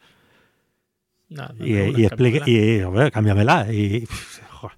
y, y dices que al final terminas haciéndolo. O sea, coges alguna, alguna caja, la abres o lo que sea, le das el componente, le pides el componente al, al editor, lo metes en la caja, cuando te lleva, la vuelves a retractilar. Vale, pero tal. entonces aquí está. Si, si en sentido horario tenemos que respetar el canal, el editor, el distribuidor, la tienda y el cliente, Hmm. entonces la tienda, ¿por qué no lo devuelve el distribuidor? Ah, esa, esa es el- la pregunta que sacó en su momento Sergio Amigo. de Análisis Parálisis y que no me acuerdo si Paco y yo estuvimos charlando o no. No me acuerdo si este tema lo hemos discutido. Estuvimos charlando, pero no, no en el podcast, creo que No nosotros. Sí, Sergio Análisis Parálisis lo que decía es que ellos distribuyen exclusiva con, Con Milenio, Con con, sí. con Asmodee, vamos, ahora Asmodee. Hmm. Entonces no tienen almacenaje, no tienen juegos, no tienen espacio donde meterlos, pero les llegan todos los avisos de reposición de piezas. Entonces sí, de algunas copias ellos tienen y podrán sacar piezas, pero claro, la, cuando Asmodee directamente ya ha dicho que su política de reposición de piezas eh, ha cambiado, ¿cómo, cómo ha dicho que es Asmodee ahora? Que es automáticamente todas tienen que pasar por la tienda. No me, no me acuerdo, porque además no sé si era una política aquí y otra en Estados Unidos, y Es yo ya no me acuerdo, yo ya me lío. Estados Unidos, sí. Entonces eso surgió aquí el tema y claro, es muy complicado si no tienes un almacén poder estar reponiendo cosas. Pero sí es verdad que claro, la gente va directamente a la editorial o la tienda llama directamente a la editorial y no llama al distribuidor. Sí, sí, sí, es una, es una cosa. Cuando tú dices, coño, el distribuidor tendrá más juegos, al distribuidor no le cuesta nada enviarte esa pieza dentro de un paquete que tú pidas de distribución, dentro del mismo coste. En cambio, a mí sí me supone un coste adicional enviarte una pieza. Yo he tenido que enviar troqueles del, del Topun. Me falta el troquel azul y negro. Nos ha ocurrido mucho, por cierto, con Ludofa, que es la única vez que hemos trabajado. Joder, la mejor empresa, tal, tal. Yo creo que es con la que más errores de producción hemos tenido. No llega al límite de tal, pero de 3.000 juegos, igual ya hemos tenido 45 o 50 problemas de me falta una baraja. Un entera. 1,5%. Sí, y me parece. Todavía no es un tema de, de echar en cara, pero yo creo que a partir del 2 o del 3% sí es un tema que la imprenta tiene que. ¿Por qué? Porque hemos tenido que enviar un troquel a Corea. Hemos tenido que enviar una caja porque esa sí llegó destrozada, la compraron no sé qué, una caja a Italia. Y claro, un troquel a Corea, 18 pavos o 20 pavos, enviar el troquel. Sí, sí. Hay, hay, veces que a un tío le ha faltado alguna pieza o que le ha faltado algo y ya le hemos dicho, mira, por el precio que te vamos a enviar con el paquete, te vendemos esto saldado para que al menos compres algún juego que vaya a Corea. O sea, ya te van un par de 19 que te los dejamos baratitos porque ya estás pagando ya, bueno, el envío que pagamos nosotros. Al menos así ya hay algún juego que hemos colocado en Corea. Mira tú, a la tontería. Pero porque ya era ridículo. Y, mm. Entonces, pues yo contrario, yo, yo con Ludofac, perfecto, 100%. Lo que os digo, un, un Mombasa que le falta una cajita, uno de mil. Y granjas, que yo recuerde, cero errores. Sí, no, no, a pues nosotros nos salió un poco la china con el Topung. Porque las calidades eran muy buenas y tal, pero sí que, joder, de repente empiezan a llegar incidencias que no nos ha ocurrido en Treffel, vamos, ni de coña. Ah, yo recuerdo que me, me llamó, me escribió un tío y me dijo, oye, que con la granja, que se me ha caído un refresco encima del tablero y se ha hecho todo, se ha quedado alguna mierda, ¿me puedes enviar otro? Y otro tío con el Delfos, estos son anécdotas, me dijo, ¡buah! Me ha llegado el juego y me faltan todas las piezas verdes. yo pensando, hostia. Pensé, qué putada, ¿no? Porque el Delfos llevaba mogollón de losetas verdes, eh, mogollón de, de, maderita verde, que si el barquito, que si todas las cosas de los dioses, que todo. Y dije, ¡wala, yo! Que igual es posible, ¿no? Porque a lo mejor no han entrado en la bolsa eh, la máquina que echa las piezas verdes, yo qué sé. Y eso que preparas una caja y le metes toda la madera verde, todas las, fichas verdes, que eso te destroza un juego entero. Pues una caja con todas las piezas. Toma, aquí están todos tus recambios. Y luego me contesta y dice, hostia, no, que lo que me faltaba era solo un troquel verde. Todo eso ya lo tenía. bueno, pues quédatelo, paporotos. Nosotros ahora, el Perapao está el pobre ya, que ha dicho, bueno, ya da igual. Pero teníamos a un italiano que nos ha comentado que tiene un 1906 al que le faltan cartas. Y yo, ¿pero qué cartas? No lo sé, porque como no vienen numeradas, no te puedo decir las cartas que me faltan. Entonces, ¿cómo sabe cuáles le digo, Bueno, me puedes enviar una copia, una copia de la factura o, y, de, la, de las cartas, saca una foto o algo. El tío nos envía un PDF que no se puede abrir, que estaba corrupto. Digo, cuando le pides fotos, te envía un PDF. Digo, ¿eh? Eh, le decimos, no podemos abrir este fichero, no sabemos. Él tuvo silencio de radio durante un mes, luego volvió. Vamos a solucionar esto, ¿eh? que me, da igual si tal. No, es que el 1906 está agotado. O sea, no es que tengamos piezas, igual tenemos un par de cosas ahí precintadas, pero un par de juegos nada más. Pero no nos tocaba los huevos tener que abrirlos para esto. Pero me conformo si no con otro juego. Digo, ya, pero es que te hemos dicho que el PDF no lo hemos podido abrir. Que nos digas qué necesitas. Y si no, os lo envío y me enviáis otro. Y al final dijo Pau, venga adelante, envíanoslo. Digo, mira, tú, es verdad, Pau, dile que nos lo envíe. Si realmente nos lo envía, chapo por el tío, le enviamos un 1906 nuevo. Y de repente el tío nos escribe una y dice, oye, he estado en correos, italiano, que, he visto que me cuesta 17 euros enviarlo a España. Que, que cuesta casi tanto como el juego, que, que eso es muy caro. Y es, ya, es que cuesta lo mismo Italia-España que España-Italia. Esto es como, tú no me llamas. Joder, ya, pero el teléfono tiene dos direcciones. Me puedes llamar tú también a mí y tal. Pues lo mismo, dices, ¿y qué? O sea, ¿qué quieres? Que te envíe un juego sin ni siquiera tener ni una puñetera prueba, ni de que te la has comprado, ni de los problemas que tienes. No has sabido decirme exactamente qué cartas te faltan, ni haberme sacado una foto del juego. Pero el tío escribió igual ocho veces para darle vueltas, vueltas. Y yo le decía, pero Pau, toma, ha vuelto tu italiano, respóndele tú. pero Pau ya respondiendo en italiano, que tiene sus nociones. Sí, es verdad, lo hablaba. Y, y claro, hay cosas de esas que te quedas un poco. Cuando a mí, por ejemplo, dicen que falta una carta o que falta una cosa que digo yo, es que eso lo, hace una máquina. sí, es complicado. o sea, cuando, te faltan piezas... de la Tierra, yo no sé, pero una carta o dos cartas, digo, no será que te las ha comido el perro o se le ha caído encima una Coca-Cola y me dices que te faltan que también puede ser. Pues mira, casi prefiero que me digas que se te ha una Coca-Cola, porque igual digo, bueno, hombre, pues no me pasa nada, venga, te las envío. Pero mm, sinceridad por delante. Sí, porque, sí, porque el, problema es ese, todo lo que es empaquetado de piececitas de madera, tal, lo que sea, eso se hace a mano y, oye, pues puede haber errores, eh, los hay de vez en cuando. Pero claro, la, la baraja de cartas sale de una máquina donde ya salen cortadas, precintadas y tal, que dices... O, me falta una pieza de un troquel. Dices, no te falta todo el troquel. Si te falta todo el troquel, vale.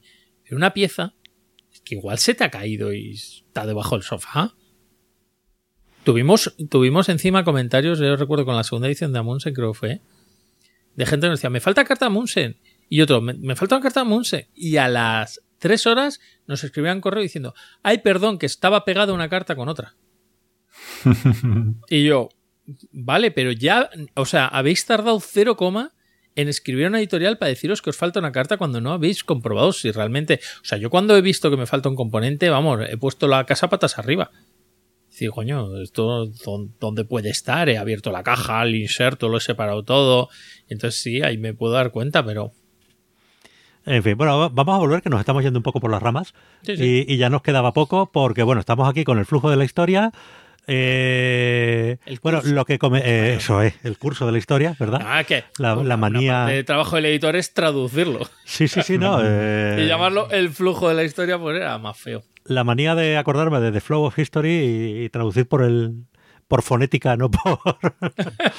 Eh, y eso, bueno, os encontráis primero lo que hablábamos. Tema de las cartas con errata. ¿Qué pasó con esto? ¿Cómo lo solucionasteis? Eso es lo que, lo que ha contado Pedro. Al Sí. final, imprimir una carta, la, la fábrica te dice que no, yo no te puedo imprimir Mm. una carta suelta, no, no te lo puedo hacer.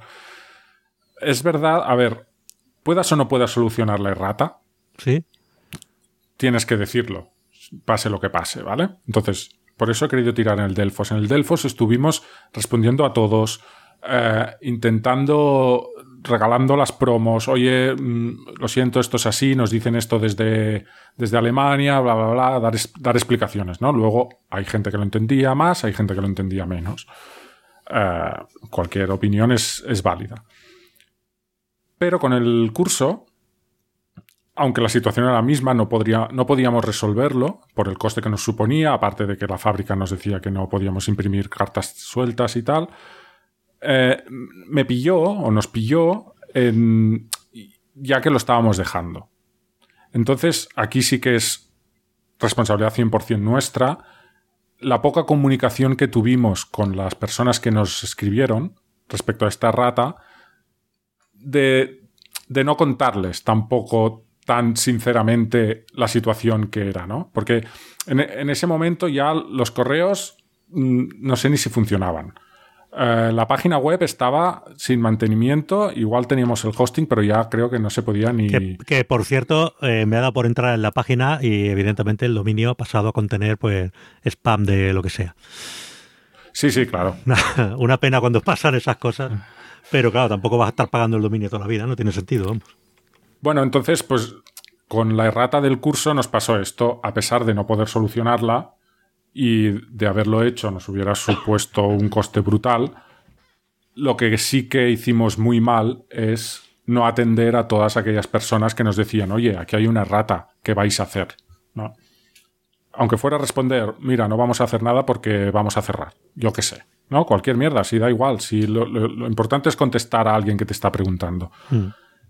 Pues eso no lo hicimos. Pues un poco porque se juntó ya toda esa época en que, ahora os contaré por qué cerramos realmente, pero ya no teníamos dominio o, estaba abandonado, no estaba nada mantenido, no, no teníamos los correos, estamos ya pensando todos los temas fiscales para poder cerrar antes de otro año fiscal, ¿sabes?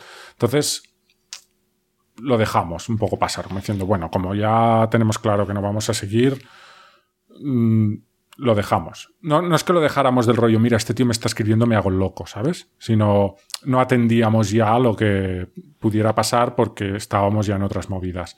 Y eso es un fallo 200% responsabilidad mía en este caso, o nuestra, de Ludo Sentinel, que al final era yo. Y es el, el mayor error y el mayor fracaso que he podido cometer en estos cuatro o cinco años que he estado con la editorial. El no contestar a aquella persona que dice tu juego tiene una rata. Pues bueno, y claro, debido, según dice, a que ya estabais pues cerrando. Cuéntanos un poco, Sí. ¿qué pasó? ¿Cuál, cuál, qué os impulsó al final a decir, mira, lo dejamos ya? ¿Y, y cómo fue todo este proceso de venderlo a Do It Games y demás? Mira, eh, empezamos dos con el tema de Ludo Sentinel, pero mi, mi, mi, colega al final solo ponía su parte de dinero y se, de, y se desentendió del todo, ¿vale? A partir del segundo año ya eh, era yo solo. Entonces, cuando editamos el curso de la historia, a mí, en mi vida profesional, en mi trabajo normal, me cambiaron las circunstancias. Me salió una oportunidad de coger un trabajo de más responsabilidad, con un cargo diferente, y también tuve que tomar una decisión mía personal. Y para coger esta nueva responsabilidad tenía que cambiar cosas y decidí cambiar. Y eso me supuso cerrar la editorial, dejar los estudios que estaba haciendo de la carrera, dejar ISPA, que era la asociación de editores que, que quisimos montar. No sé si, si, ha continuado mucho más porque me desentendí también totalmente. Y fue en un mes, por cambios profesionales míos, personales, tener que cambiar radical, radicalmente todo lo que hacía en mi vida. Y, eso fue el motivo principal de, de decidir cerrar, ¿no? O sea, se juntó mi cambio profesional con el hecho de tener que decidir hacer ese cambio de chip, de querer tener más referencias y entrar en la rueda, el que decimos, bueno, oye, estoy yo solo, tengo la oportunidad esta en mi trabajo normal, pues dejo la editorial, dejo los estudios, dejo la asociación y me centro en esta nueva etapa que se abre para mí en otro tema profesional. Y ese fue el motivo principal del cierre. Por eso os decía al principio que en realidad no es, hostia, cerramos la editorial porque es un fracaso, porque no funciona económicamente, por todas estas cosas. Simplemente fue un, una decisión personal que tuve que tomar en un momento determinado, que fue una decisión acertada, ¿vale? Porque profesionalmente, por otro lado, me ha ido bien y me ha ido mejor. Y decidimos cerrar. Uh -huh. Y ya está, simplemente. Y el trato con Duit, pues en realidad a Duit no le vendimos la editorial como tal. Sí, Ojalá bueno, desde el, los derechos sobre los juegos y el stock, lo, y el stock el que stock. quedaba, claro. El stock, básicamente el stock, los derechos, en realidad, claro, los juegos que nosotros habíamos editado teníamos la licencia de lo que ya habíamos fabricado. Uh -huh. Si quisiéramos reimprimir la granja, tendríamos que hacer un contrato nuevo de las nuevas unidades de. Claro, porque la, la licencia normalmente que tú firmas es solo para una. Como mucho tres años -huh. y se renueva automáticamente si vuelves a editar Mil, si vuelves a reimprimir. Bueno, depende, sí. depende. Si vuelves a reimprimir, se renueva automáticamente. Pero si dejas de reimprimir, esto es como las pelis de los cuatro fantásticos y cosas de esas, que al final eh, hay estudios que, como no quieren perder esos derechos, hacen películas malas o que sea solo por estrenar algo y ya luego se lo piensa. Pues aquí lo mismo. Entonces, tú, si al final no vas a reimprimir, automáticamente a los tres años la licencia se pierde. Con lo cual, a esa altura, yo creo que la granja ya se habría caducado. Sí. Y el Mombasa también. Pero bueno, eh, creo que en el sector hay esta cosa sana todavía de que si yo hubiera querido reimprimir la granja cinco años después, hubiera tenido prioridad, ¿vale? Sí, sí, sí. Entonces, quiero decir, yo a Duit no le podía vender ninguna licencia porque yo no tenía ninguna licencia de nada. Yo lo que hice, como buenamente pude, es poner en contacto a los editores con los que yo tenía trato y había hecho licencias con Duit y explicándoles, oye, que, que ahora mi catálogo lo va a llevar esta gente. Si quisieran reimprimir, que sepáis que tienen. se han quedado con. entre comillas, con mi editorial o con mi stock y que, sí, hombre, y que, que, son, que, y que son de puta madre, ¿sabes? Que les deis cancha, vamos. Claro, que les deis prioridad, ¿no? Ya que yo qué sé, pues tenemos el trato. Era más una cosa más de personas que de cosas de contratos y licencias y te vendo esto por esto. Entonces, en ese sentido, yo intenté contactar con todos para presentarles a la gente de Duit, por, por deferencia, y, y ellos me compraron el stock. El stock que me quedaba, que tampoco me quedaban lo que os, lo que os he dicho antes, yo que sé, el 30% de Delfos o el 20% de Delfos y menos de la mitad de cursos. Que de cursos sí que hicimos dos mil y pico, ¿eh? Ah, bien. Sí, claro, esos juegos coste más económicos se venden mucho más, claro. Sí. Y joder, esto se nota. Cuando haces mil mombasas y te llegan ocho palets, y cuando haces dos mil cursos y te llega uno, dices, mierda, aquí, aquí faltan cosas. o, es cuando te piensas, igual teníamos que haber apostado por esto antes de. igual por eso las otras editoriales que empezaban nuevas empiezan con juegos pequeñitos para ver cómo va el mundillo. sí, es verdad. Pero bien, con, con Duit muy bien, muy bien. En el sentido, a ver, yo se lo dejé todo a precio de coste. Yo lo que no quería era hacer negocio con lo que me sobraba. Yo lo que necesitaba era mm, vender eso que tenía porque no iba a hacer nada con eso porque ah, eso fue en un mes. En un mes cambió, cambió todo. Entonces tomé la decisión y tenía y decidí cerrar. Entonces me tenía que vender el stock. Le dije, oye, mira, a mí este juego me ha costado 4, euros el curso y 12 euros los, los delfos. Me quedan 327 elfos y 840 cursos. Total, lo que sea, no, no, recuerdo lo que era. Esto es lo que me costó y es a lo que te lo vendo. Si te interesa, tuyo es. Y ellos empezaban, también nos conocíamos de antes, estaban... Sí, sois de, Barcelona allí todos y demás alrededor, ¿no? Sí. Y, además eso lo que dice, estaban empezando, pues les, venía bien tener algo más en el catálogo, supongo. Yo creo que sí, yo creo que sí que les venía bien. Luego es como todo, por tener catálogo las cosas no funcionan solas. No, hombre, ya, pero, pero hombre, siempre es mejor tenerlo a no tenerlo. Claro, claro. Además, Do It Games ahora mismo anunció hace X meses que, que se empezaban a autodistribuir. Sí, es verdad. Sí, porque no les, no les iba muy bien, tal, tal, y que empezaban a moverlo ellos. Es que lo, de, lo de catálogo sí es importante. Lo de la distribución tiene sus cosas. Eh, pues una de las cosas de las que se suelen quejar las editoriales, sobre todo las editoriales más pequeñas, es que las distribuidoras, pues ellos sienten que la distribuidora no les mima el producto. Eh, no, no, no les presta atención o no tal, o lo dejan de lado en mano de otros productos que se venden solos, digamos, que, que tienen más, más fama o más éxito y demás. Pero claro, si quieres empezar a autodistribuirte, eh, por una parte, evidentemente, es mucho más trabajo, porque ahora ya te toca pues, hacer cajas, mandar cajas, estar ahí atento a todo esto, hacer toda la promoción. ¿vale? Es que estoy empezando a trabajar en eso, entonces. pero, pero sí, ¿no? es, importante que tú antes, pues, tenías el juego tal, tú le hacías promoción como editor. Eh, a lo mejor pues, ibas a los canales o dabas copias de, a los medios y tal. Pero claro, ahora la distribuidora es la que tiene que andar ahí eh, machacando, enviando mailings a todas las tiendas, tal, para, para que sepan que existes. ¿Vale? Y en el caso de Duit, la verdad es que en poco tiempo se han hecho con un catálogo interesante.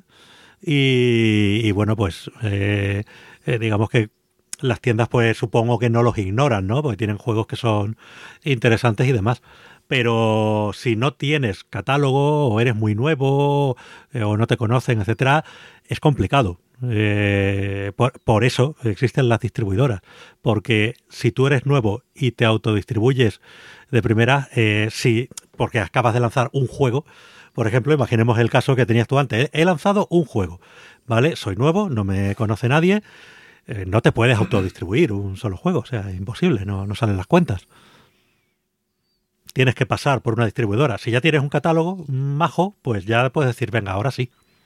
Y de hecho muchas lo están haciendo. Muchísimas editoriales se autodistribuyen ahora. Pero bueno, a nivel de trabajo, ya no digo a nivel de empresa, mm. creo que sería sano, yo no lo he hecho, ¿eh? es una opinión, eh, tener muy bien diferenciado lo que es editorial de lo que es distribución, aunque solo te distribuyas lo tuyo.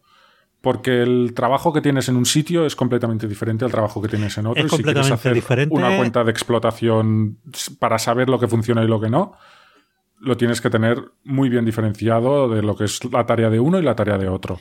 Lo primero que eso es completamente diferente el trabajo de uno y otro. El público objetivo de los dos trabajos es distinto y además eh, eh, no tienes por qué cerrarte. Es decir, si separas eh, un poco los dos, las dos ramas, pues eso da lugar a que mañana, si quieres volver a ceder la distribución a un tercero, pues lo puedas hacer sin problema, o si quieres empezar a distribuir productos de otros, lo puedas hacer sin problema, es decir, eh, que sí, que, tú creas la distribuidora para distribuirte a ti, pero que, eso, que lo, lo, sano y lógico es tenerlo compartimentado para que en un momento dado cualquiera de las dos pueda eh, separarse o, o lo que sea, vamos. Sí, sí, lo importante es no hacerse trampas, que si, que si la distribuidora tuya tiene que comprarte juegos de tu editorial, que se los compre. ¿Sabes? Que a veces, coño, como estás en el mismo sitio, el mismo almacén, bueno, cojo de aquí, lo envío y ya está. Y luego es un follón que no veas. Sí, lleva- No, llevar, bueno, un, no sé, más- ya- llevar un control de, de esto decente, vamos. Pero luego además las, las distribuidoras estas, ya os digo, que han surgido nuevas, que son editoriales que distribuyen. Mm. Eh, claro, han cogido mucho catálogo de, gente pequeñita. Y, bueno, bien por la parte de la gente pequeñita. Pero siempre queda la duda, que es algo que a mí es lo único que no me gusta de, esto, que es a la hora de promocionar los juegos como distribuidora, promocionan más los suyos que los del resto de sus clientes, entre comillas. O sea, yo sé que tanto con clave como puede ser como cantarero, como, como dos tomates, como trangis, pues a la hora de negociar, meter el catálogo suyo en, corte inglés, pues negocian meter el catálogo de trangis o de canta o de dos tomates o tal en el corte inglés. No creo que se peleen por decir, no, los juegos de looping necesito que estén en el corte inglés para que vendan más y todos ganemos más dinero. No se preocupan sobre todo de. Entonces hay, hay un compromiso, hay un conflicto de intereses que a mí sí Y hay, y hay una cierta Y ya se lo he disputa. muchos de ellos, sí. Ahí hay una cierta disputa de, bueno, la, la labor de marketing, ¿quién debe hacerla? ¿El editor, el distribuidor, los dos? Mm, ¿Cada uno orientado a un en, sector no, en un distinto? en un claro, en un principio es, si no hay exclusividad, la labor de marketing la tiene que hacer el editor. El editor tiene que hacer la labor de marketing del juego y el distribuidor, mm, cuando enviar newsletter y mailings a las tiendas, simplemente, junto con todo su catálogo, y servirlas. Y. Es que yo creo, yo creo que cada uno tiene que hacer su marketing porque el marketing de uno es tiene un objetivo diferente al marketing de otro. Efectivamente, Pero es el- pero editor tiene que hacer el marketing para el público, para que se interese por su juego, y la distribuidora tiene que hacer otro tipo de marketing dirigido a tiendas, entiendo yo. Claro. Pero la, yo te digo, cuando una distribuidora te pide exclusividad es porque van a hacer marketing de tu juego, supuestamente. Eh, Es que cuando te piden supuestamente. Ya, pero cuando te piden exclusividad, a, veces incluso yo siempre pensé, digo, bueno, ya que te piden exclusividad, el porcentaje sea menor. Y esto es lo contrario, te piden más porcentaje. Te pueden Hmm. llegar a pedir un 60, imagínate. Vale. Sí, no, a mí me parece Eh. Pero bueno. Por ejemplo, creo que lo comentó Sergio tal que Asmodee pide un 58. Entonces dices, o sea, pides más dinero, mi juego eh, no lo puedo vender por mi cuenta, quitando igual que monte algún crowdfunding, preorders. O sea, una vez entra en, formato comercial, yo ya no llamo a las tiendas para que lo compren porque ese es el trabajo de mi distribuidora que para eso la estoy pagando. Pero claro, depende de cómo sea la distribuidora, igual te, te hace más promo o menos promo. Si tiene un catálogo gigantesco, tú igual eres una mota que hay ahí en su catálogo gigantesco y lo único que esperas es que tú pegues el pelotazo sacando un juego que la gente demande para ellos ahorrarse el trabajo de venderlo. Entonces dices, coño, pues, pues no, no, no está bien, porque sí. Pero por otro lado, cuando tienen exclusividad se supone que ellos necesitan hacer marketing. A ver, entiendo que cuando no hay exclusividad no lo hagan.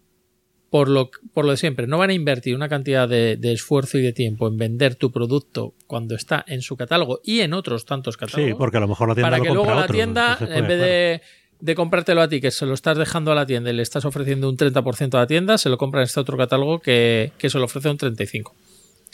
Y dices, pues vale. Pues ¿para qué entonces estoy yo preocupándome de llamar a esta tienda, hablarle bien de los juegos de Looping Games y de la serie 10900 y no sé qué? Pues no, pues no lo hago, que lo haga, que lo haga la editorial. Pero claro, es lo que os digo, ahora está tan mezclado todo, o sea, editoriales que se han metido a distribuidoras, distribuidoras que se han metido a editoriales, como SD, como las Level. Como Yo creo que hay, hay un equilibrio que se tiene que buscar entre la distribución y la editorial, que, que es un equilibrio, no sé, es como, como difícil de encontrar, ¿no? Por todo lo que comentas. Por, no, claro, si lo tienen exclusiva, si no lo tienen exclusiva, si me haces tú el marketing, si lo hago yo, pero claro, si lo hago yo, te beneficias tú porque lo vendes tú, pero si no tengo en exclusiva, tú haces un marketing que luego se aprovecha otro. Es complicado, pero también entiendo que la distribuidora sí que quiere vender tus juegos. Porque si la distribuidora no vende tus juegos, tú vas a sacar tus juegos de, de- de su distribución. No, por lo a tanto- ver, evidentemente la distribuidora quiere vender tus juegos. El problema es, si tú sacas un juego que, que, que no es bueno o al menos que no tiene buena pinta o que cuesta más vender, nadie va a hacer nada por ti. La No, tienda claro. no se va a esforzar en venderlo, aunque lo tenga comprado en la- en la- y lo tenga en el escaparate. La distribuidora no va a hacer nada por colocarlo en las tiendas. Entonces, bueno, claro, lo que tú decías antes, si el juego es un pelotazo, si tienes un virus, si tienes un terraforming, si tienes algo así que se vende solo, entonces todo el mundo lo quiere. Claro, coño, porque a mí también me interesa que entren billetes sin tener que moverme. Pero, coño, y si no me sale un pelotazo, pues me arruino. ¿Qué le vamos a hacer? Sí, sí. No, o sea, es conflicto. A ver, para mí, lo ideal sería. O sea, yo sé que las distribuidoras cumplen una función y yo estoy encantado con las que estamos trabajando cuando nos hacen grandes pedidos. Sé que llegan a, a- a muchas tiendas que yo no llegaría. Pero también sé que, que hay tiendas a las que sí puedo llegar. Y de hecho hay tiendas que me piden directamente a mí. Dicen, ¿no? ¿Y por qué? Pues porque le hacemos un porcentaje un poco mejor que el de la distribuidora. Tampoco mucho más porque es lo que hay. Y las distribuidoras ahora mismo se están pegando entre ellas. Pero hombre, a mí no me cuesta nada que me llegue una tienda y me diga, oye Pedro, envíame seis cerveceros y seis viajes. Y yo se los meto en una caja, pum pum, y se los envío. Y, y le hacemos un 40% a las tiendas y gastos de envío gratis a partir de, no me acuerdo cuánto era, 60 euros o algo así. Pues yo esto lo cambié en mi última etapa, lo- esta filosofía la cambié. Eh, si una tienda me pide a mí una caja de, de cursos de la historia, me cuesta muy poco coger la caja, poner la etiqueta, enviarle y hacerle un 40. Que, que me gano más que si me lo vende el distribuidor, que le tengo que hacer un 50. Eso es. Pero no es mi trabajo. Claro. Entonces, cuando una tienda a mí me decía, envíame una caja de Delfos, le decía, no, cómpralas al distribuidor. Claro, ¿no? Mi distribuidor es este y este. Porque, porque es verdad que se necesita una, una relación sana entre todos los que formamos parte de la cadena. Y, y el distribuidor hace su trabajo. Eh, Su trabajo es distribuir y vender y, y empaquetar y enviar. Entonces la tienda que lo pide al distribuidor. Y si te pide una caja de cursos y tú le dices, ves al distribuidor, bueno, pues igual al distribuidor en lugar de una caja te pilla media caja, pero te pilla dos oráculos y un Mombasa. No Ya, lo sé, ¿no? Y además también te arrastra un Tupum y ver, dos si la- la- 1900. la- exactamente, la ventaja de un distribuidor es que tiene un catálogo más grande para que la tienda no tenga que comprar muchos ejemplares de lo mismo y pueda comprar uno de cada. Eso es lo que comenté antes. El problema es cuando tú estás diciendo ¿por qué no están mis juegos en esta tienda? Porque no están mis juegos en esta tienda. Consultas un poquito online y de repente ves algunas tiendas online que yo no conocía y de repente, uy, voy a ver si hay juegos looping. Vale, no. pero, tú estás este. hablando, estás hablando del caso en que la tienda te contacta para pedirte. No, claro, pero yo lo que te estoy hablando es que la tienda me contacta para pedirme o yo a veces yo digo, bueno, pues puedo hacer ofertas para tienda, que es lo que hacemos siempre en los crowdfundings y demás. Porque me interesa mantener una relación con la tienda, aunque luego tenga que ir a hacer paquetes. Si yo a la tienda le aviso adecuadamente de, mira, yo voy al almacén, mm, yo que sé, martes y viernes. O sea, si me pides una cosa el, el- el martes y yo ya he vuelto al almacén, te lo preparo para el viernes y te llegará el lunes. O yo qué sé. Sí, sí, Eh, sí, si lo no entiendo, pero yo- Bueno, Claro, claro, yo entiendo Yo- que no es mi trabajo, pero Exacto. Tienes- yo creo que... que- tienes que saber qué es lo que, lo que quieres hacer. Si, si lo que te mola es ir a vender a tiendas, bueno, eso es otra movida, ¿no? no es que te Eh. mole más o menos, es que es más beneficioso y que me da mucha rabia cuando a veces mis juegos no están en algunos sitios donde sí están los de mis distribuidoras, que son editoriales. Ya. O sea, yo de repente veo que, pues eso, dos tomates está aquí en esta tienda y yo no. Trangis está en esta tienda y yo no. Y que puede ser porque mis juegos no interesan en esa tienda. Porque igual son juegos más avanzados y es una tienda más familiar o por lo que sea. Pero también puede ser por un mal trabajo de distribución o algo. Y que entonces me obliga a mí a pensar, ¿qué hago? ¿Le escribo a esta tienda para ofertarle mis descuentos, dejarle mi cupón para las tiendas y que compren a través de la web? ¿Las tiendas quieren hacer eso? Que ese es el otro conflicto, porque las tiendas normalmente muchas de ellas no quieren molestarse. Tiran de tres catálogos y Santas Pascuas. Y no les sí, la- vengas a- las tiendas normalmente, toda esta situación de ahora, de que cada editorial se monte su, distribu- su distribuidor además, pues evidentemente les es incómodo. Antes tenían dos o tres distribuidores y ya está, y ahora de repente tienen 20. Y eh, claro, son más trabajo. A nadie le gusta más trabajo, pero Claro, ¿no? Y Pero es lo que hay. personalizar, A ver, la factura ahora va para este. ¿Dónde compré estos juegos? A este. A ta, ta. Pues sí, pero bueno. Pero es que al final va a ocurrir como, como lo que ha hecho Duit. Ha dicho, mira, oye, no vendo tantos scripts, ni tantos tal, ni tanto tal como debería. Igual, para ser un juego premiado o lo que sea. O no me dan los márgenes para seguir publicando este tipo de juegos. Pues me lo, me lo saco yo. Pues ya contrato a alguien o, o me gestiono yo horas de almacén y ya los voy sacando y hago publicidad a las tiendas directamente. De todas formas, nos estamos desviando un poco del asunto principal, que era, recordemos, el postmortem de Ludo Sentinel. Pero si ya hemos hablado del postmortem, llevamos Vale, dos horas. No, eh, quedan eh, dos cosas fundamentales que yo quería preguntar. Y de hecho es que nos estamos acercando ya a las tres horas y hay que ir abreviando. Sí, Eh, ya hemos llegado al final, al momento en que ya vendes lo que queda a Dewey Games, se acaba Ludo Sentinel. Echando la vista atrás, ¿qué lecciones crees tú que has aprendido con esto?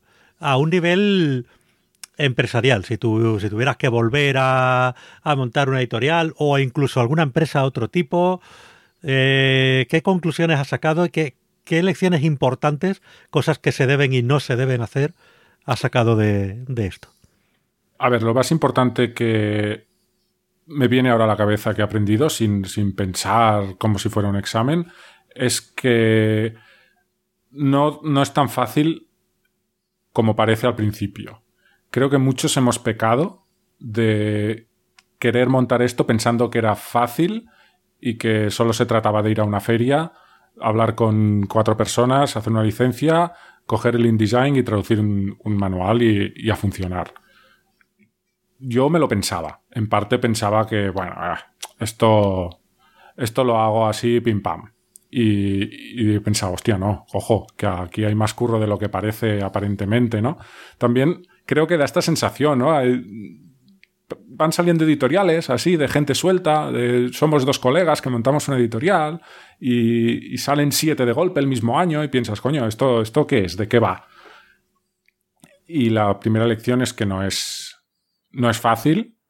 También te crees que conoces un poco el sector y cómo va y hasta que no estás metido dentro no te das cuenta de la mitad de las cosas que dabas por supuestas.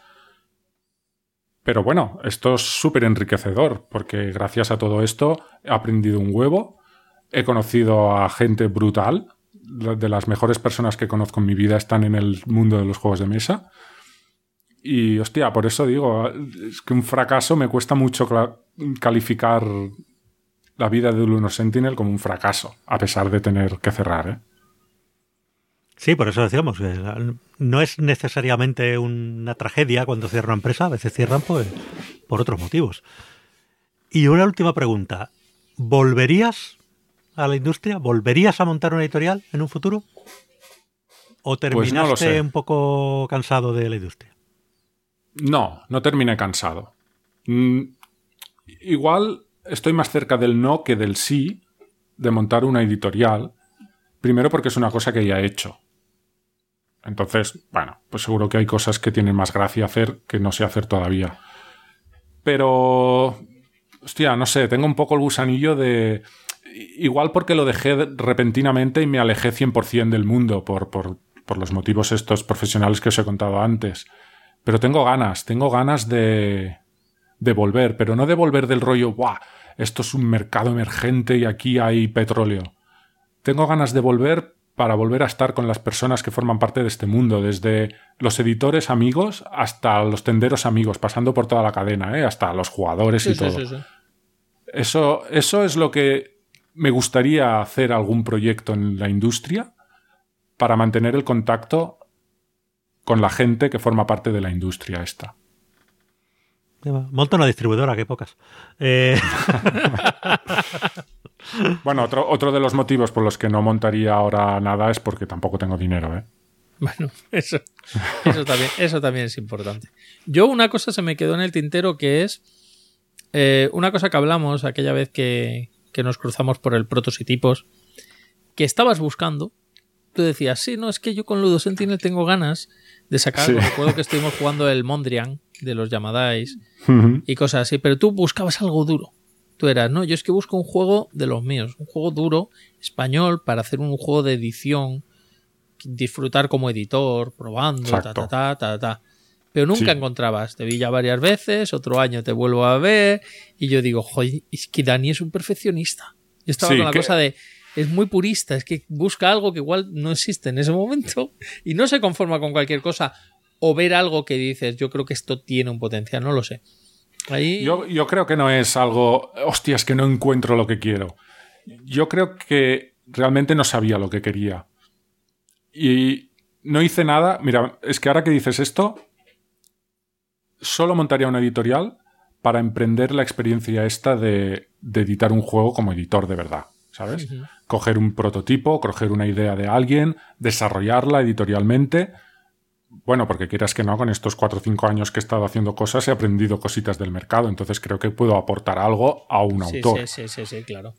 Eh, ¿Sabes? Ese desarrollo autor-editor, que cada uno aporta pues la parte que le corresponde en el producto, el, el hablar con los ilustradores, el, el, el, Sí. el sentir que ese juego, coño, lo he editado yo, ¿no? He, he sido partícipe. Y al final, bueno, pues arriesgas tu dinero en un producto, ¿no? Pues eso siempre lo he querido hacer, seguramente lo hemos hablado muchas veces. Y creo que el motivo de no hacerlo no es que no encontrara el producto que encajara en mi línea editorial o en mis exigencias. Simplemente no lo he hecho por, por cobarde, por tener miedo a... Es muy fácil coger un producto hecho y dibujado que lo ves y dices mola, a hacer la misma inversión en una idea que no está desarrollada. Y tenía mucho miedo en cualquier cosa, porque ideas y talento en prototipos que he jugado hay infinito. Sí. Y eso es una espinilla que sí que es verdad que se me ha quedado, pero no porque no encontrara el juego exquisito que parecía que estaba buscando, pero no lo encontraba, ¿no? Eh, aunque lo hubiera encontrado, probablemente no lo hubiera hecho por, por miedo. Por miedo a. Sí, es muy, es, sí, es que a veces ocurre mucho. Aquí es muy difícil. Yo creo que llegas al punto, siendo editor, llegas a un momento en el que aprendes a valorar los juegos que haces como diciendo, esto. Yo he firmado juegos que yo digo, ¡oh, qué pepino, cómo me gusta! A medida que he ido trabajando los digo, mmm, joder, a ver cómo lo puedo sacar para tal. Y luego me vuelvo a animar con ellos. O sea, tengo unas fases de, uy, igual lo pillé muy deprisa. Y, Mm. ah, pero no, pero... Y luego ya cuando lo estás teniendo y ya lo estás trabajando y ya lo estás... te te vuelves a, a- a enamorar del juego. Pero siempre a veces te ocurren dudas en medio de... Entre que lo pillas y sales y aparecen juegos parecidos. Si realmente luego vas a saber tú tratar ese juego o vender ese juego. En Looping Games tenemos la, la desgracia que a mí me dio mucha rabia de tener que devolver los derechos de, de un juego infantil que pillamos que nos encantó a Pero y a mí en el Protos, que era un juego de, de Eugeni y de, y de Mickey Bruck y de Mickey Bruque, que después de un año de desarrollo, que Perapau estuvo trabajando mucho en ese juego, para pulir cosas, tal, al final no, no lo veíamos. Y nos daba mucho miedo sacar un juego que no era de nuestra línea, por sobre todo por se lo, se lo dijimos a los autores y lo entendieron perfectamente, pero era nos daba como mucha rabia. Bueno, chicos, pues os quedáis obviamente con adelanto. Aquí tenéis todo el trabajo de desarrollo que hemos hecho en conjunto, por si os ayuda para vendérselo a otra editorial.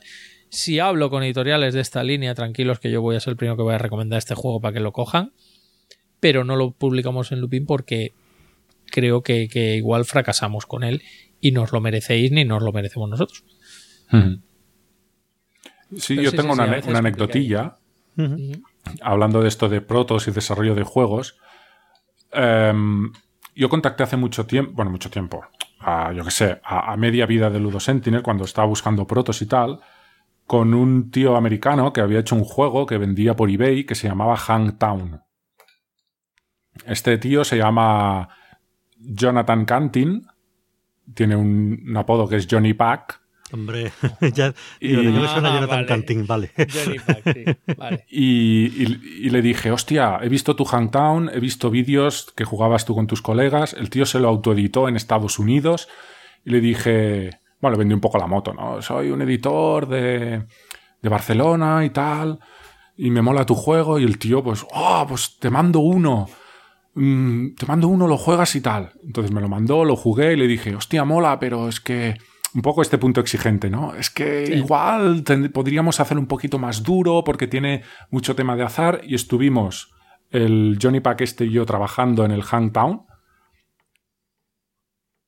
nueve meses, cada semana. enviándonos ficheros. Oye, ¿y por qué no en lugar de cartas hacemos un tablero? ¿Y por qué no tal? ¿Y por qué no hacemos cartas que se puedan combinar? Bla, bla, bla. Mogollón de meses. Entonces me vino la cagalera y dije, no, no, no, yo cómo voy a hacer un juego, un euro así que habíamos construido que te cagas, que según mi punto de vista pues le faltaban cositas, estaba desequilibrado y tal, ¿no? Y yo me cagué y dije, no, no voy a fabricar un juego de un tío americano que tenemos un proto aquí que hemos desarrollado y, y que me va a costar un mogollón de inversión y de fabricar y de ilustrar y de todo. Va, total, que lo desestimamos y ya perdimos un poco la relación. Pues el tablero del Coloma es el tablero que diseñamos el Johnny Pack y yo. Sí, sí, además está, es que estaba viendo el Jolín. Handtown, digo, ¿cuál es el Handtown de Johnny Pack? Y digo, reimplementado por Coloma y Coloma Deluxe. Y digo, ah, vale. Pues sí. Pero es que tal cual, el tablero es el que hicimos este tío y yo. ¿Y por qué no hacemos un tablero con el- la, la- la rueda en el medio donde las acciones tengan dos estados? Y hoy podemos hacer un hotel al lado y un no sé qué. Y había un río y había movidas. Sí, sí, sí, sí. Pues eso fue un trabajo que hice de desarrollo editorial, por decirlo de alguna manera, Sí. con él, que me gustó mucho. Y al final de todo, pues. Pues no, pues, hostia, me da mucho miedo hacer una inversión aquí en un producto que, Oye, ¿y tú no hablaste luego con Johnny Pack? Decir, tío, envíame una copia del Coloma. No, la verdad es que no, porque hablo con la perdimos el contacto, pero española. tengo todos los archivos aquí, ¿eh? Oye, en lo, realidad, aún lo, tenemos un Dropbox compartido con todo. lo publicaste CG Factory, ¿eh? O sea que, Sí, lo publicó aquí, desde que. Sí, sí. Gonzalo, Rubén, David, estiraos un poquito y enviarle a este chico un Coloma que le va a hacer Una ilusión. copia deluxe. Que parte, parte de que ese juego sea así es por él. Bueno, y luego está, ya es otra chorrada, ¿eh? Está el, el No Siesta, el que sacó el tío de la granja, Sí. que está todo basado en la granja. Un Roland Grace. Pues sí. El, no, el Arkwright, no, el Arkwright. ¿El Arkwright No, has no, no, dicho? no, di- no, digo es Roland Wright, ¿no? Es de, es de apuntar Ah, libreta, el no Sí, sí, es, es de dados, es un juego de dados, es eh, también de apuntar en, en un blog de notas. Sí, sí. Bueno, pues ese también, claro, cuando, cuando lo iba a editar Spielworks, pues me interesé, ¿no? Era del mismo autor que La Granja, Claro. estaba basado en La Granja, era un juego de dados y pensé, hostia, mira, un juego ligerito y tal. Y estaba en desarrollo y yo me llevo muy bien con el, con el autor de La Granja. Nos escribimos correos y hablamos de juegos y tal. O hace, hace un- unos años. Y le dije esto del no siesta que estaba desarrollando y el tío me dijo, ah, pues, pues te mando los archivos y lo pruebas y probamos. Y, bueno, pues probé su proto, le di cuatro ideas, él, pues de las cuatro, tres me dijo, son una mierda, pero esta cuarta la tendré en cuenta y tal. Y me hizo ilusión porque luego al final no lo edité porque no entraban los números. Pero en el, en el reglamento al final el tío pone y agradezco especialmente a Dani de The Sentinel por el desarrollo de este juego en la edición inglesa y alemana. Qué bueno. No, mira, muy guay. Así que bueno, un poquillo de edición y de, de tema de, de crear jueguitos, pues he hecho, pero siempre me ha quedado la espinita de hacer algo. Pues mira, joder, Johnny allá. Pack eh, ahora tenía un, un chollo aquí con TCG, que le ha editado todo. Sí, sí, sí. Realmente, pues sí, han salido todos sus juegos. bueno, todos, todos no, pero vamos, sí, el Merchant Scope, ¿Qué más ha el, hecho? puñal- el Sierra West, el un puñado de Meeples y el Merchant Scope. Esos tres, además del Coloma, los ha editado TCG. Que me venga a la memoria. Ah, bueno, y el otro día que estuve probando el Endless Winter, este que ha salido por crowdfunding, este lo va a sacar también TCG en castellano. O sea que. Y es también suyo. No, no, no, no. Se ha tenido. Ha tenido trayectoria. Últimamente está, está como de moda. También van a publicar suyo el Leones de Lidia. Mm. Es que es esto, a- veces llega un autor nuevo y se pone súper de moda, que claro, yo supongo que buena parte es porque, bueno, eran autores que tenían muchos protos, tenían muchas ideas, por lo que sea, pues no se habían dado a conocer y de repente algún editor ha llegado, ha mirado ahí y ha dicho, ostras, pero si aquí hay canela fina, trae para acá, como le pasó en su momento a Bacarino. Eh, Bacarino, no recuerdo muy bien la historia, pero cuando se entrevistó con Jay Tumelson, el de Río Grande, por primera vez se habían escrito previamente y Bacarino tenía a lo mejor 15 o 20 juegos. Y nadie lo conocía y no había publicado nada. Así que fíjate, y le enseñó tres o cuatro a, a Tumerson, se quedó con el Dominion. Y después de salir el Dominion, publicó unos cuantos más. Bueno, eso pasa, ¿eh? Al final, Sí, sí. un autor desconocido publica un juego que, que lo peta, probablemente por méritos propios, ¿eh? Porque a veces no todo es azar. Y, y se hace un hype alrededor del autor este que parece ya que como mínimo 4 o 5 juegos va a sacar. Y solo por ser de este autor lo va a petar. Y que igual son buenos, ¿eh? Pero... No sé, yo recuerdo también que le pasó al Fister cuando sacó el Mombasa, Sí. Creo que ya había hecho algo, algo antes también bastante bueno, ¿eh?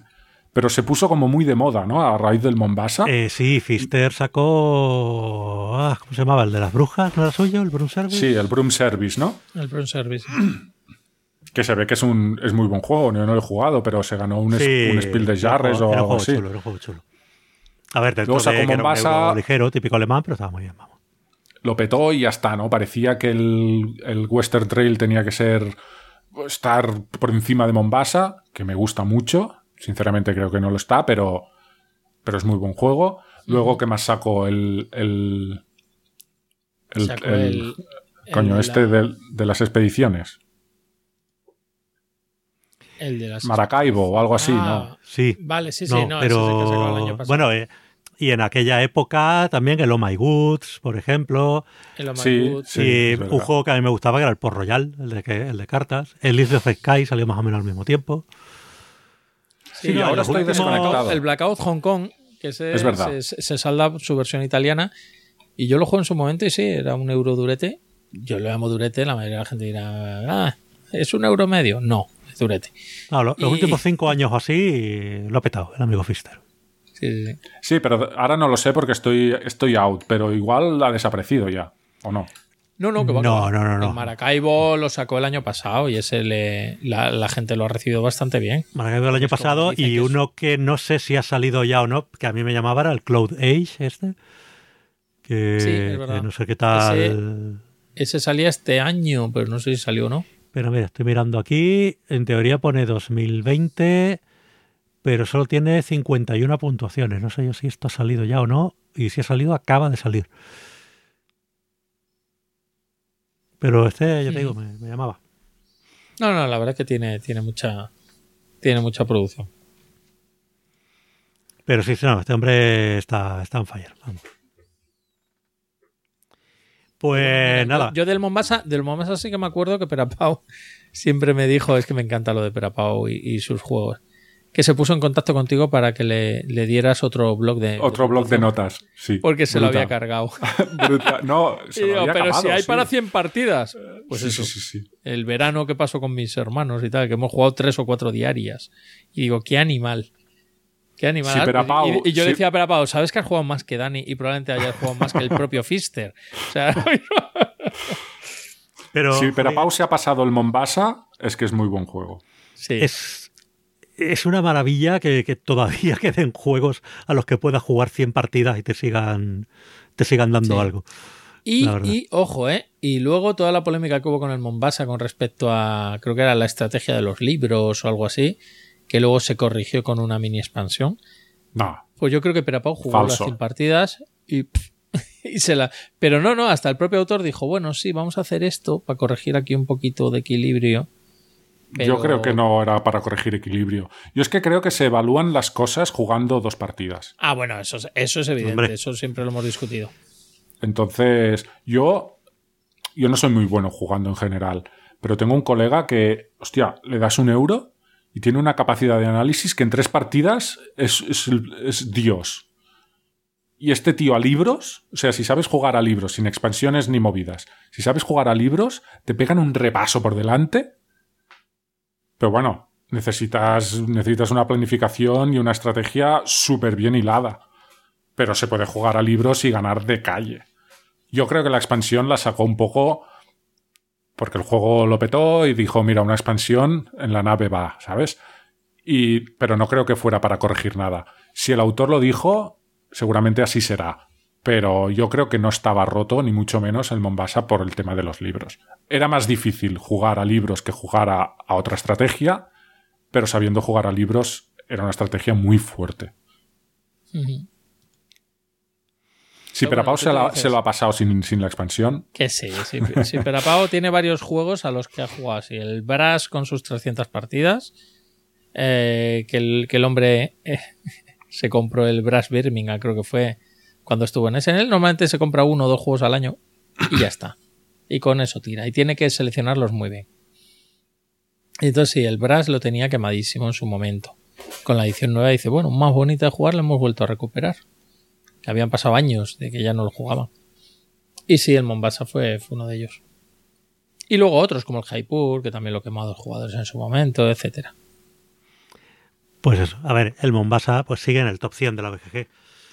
Eh, lo cual para un juego que ya tiene 5 años eh, es mucho porque últimamente está el top 100, vamos, revolucionado. El, top, el, el ranking de la BGG creo que no es el mismo ranking de la BGG que había hace seis años. No, no, en absoluto. Aquí la incursión de Kickstarter ha desvirtuado todo. Sí, Sí, y que, a ver, el evidentemente el, público que se molesta en entrar en la BGG, en votar, en mantener su base de datos de juegos tal, es un público muy, muy, muy específico. Esto no refleja el gusto general, Claro. digamos.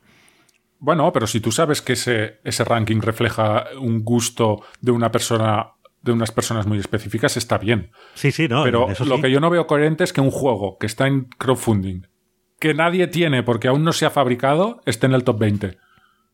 Ya. Simplemente Bueno, pues- cuando una persona hace, hace una aportación económica a, a un crowdfunding de un juego que le cuesta 150 pavos, no vas a ir a ponerle un 2. Sí, eso lo, hemos, eso lo hemos discutido yo también, yo creo que Paco y yo en algún programa. El concepto de cuando la gente se queja de que mm, puede haber eh, reseñadores comprados que con un juego te hacen tal o te hacen una promoción y te puntúan alto por quedar bien con no sé quién y tal. También existe gente que se ha gastado ciento tantos pavos en un juego y se niega a reconocer que no es bueno o que no es novedoso o que no le aporta tanto como esto. Porque cuando te gastas tanto dinero. Joder, Pero es que como además los lo valoran-. Los valoran antes de recibirlo.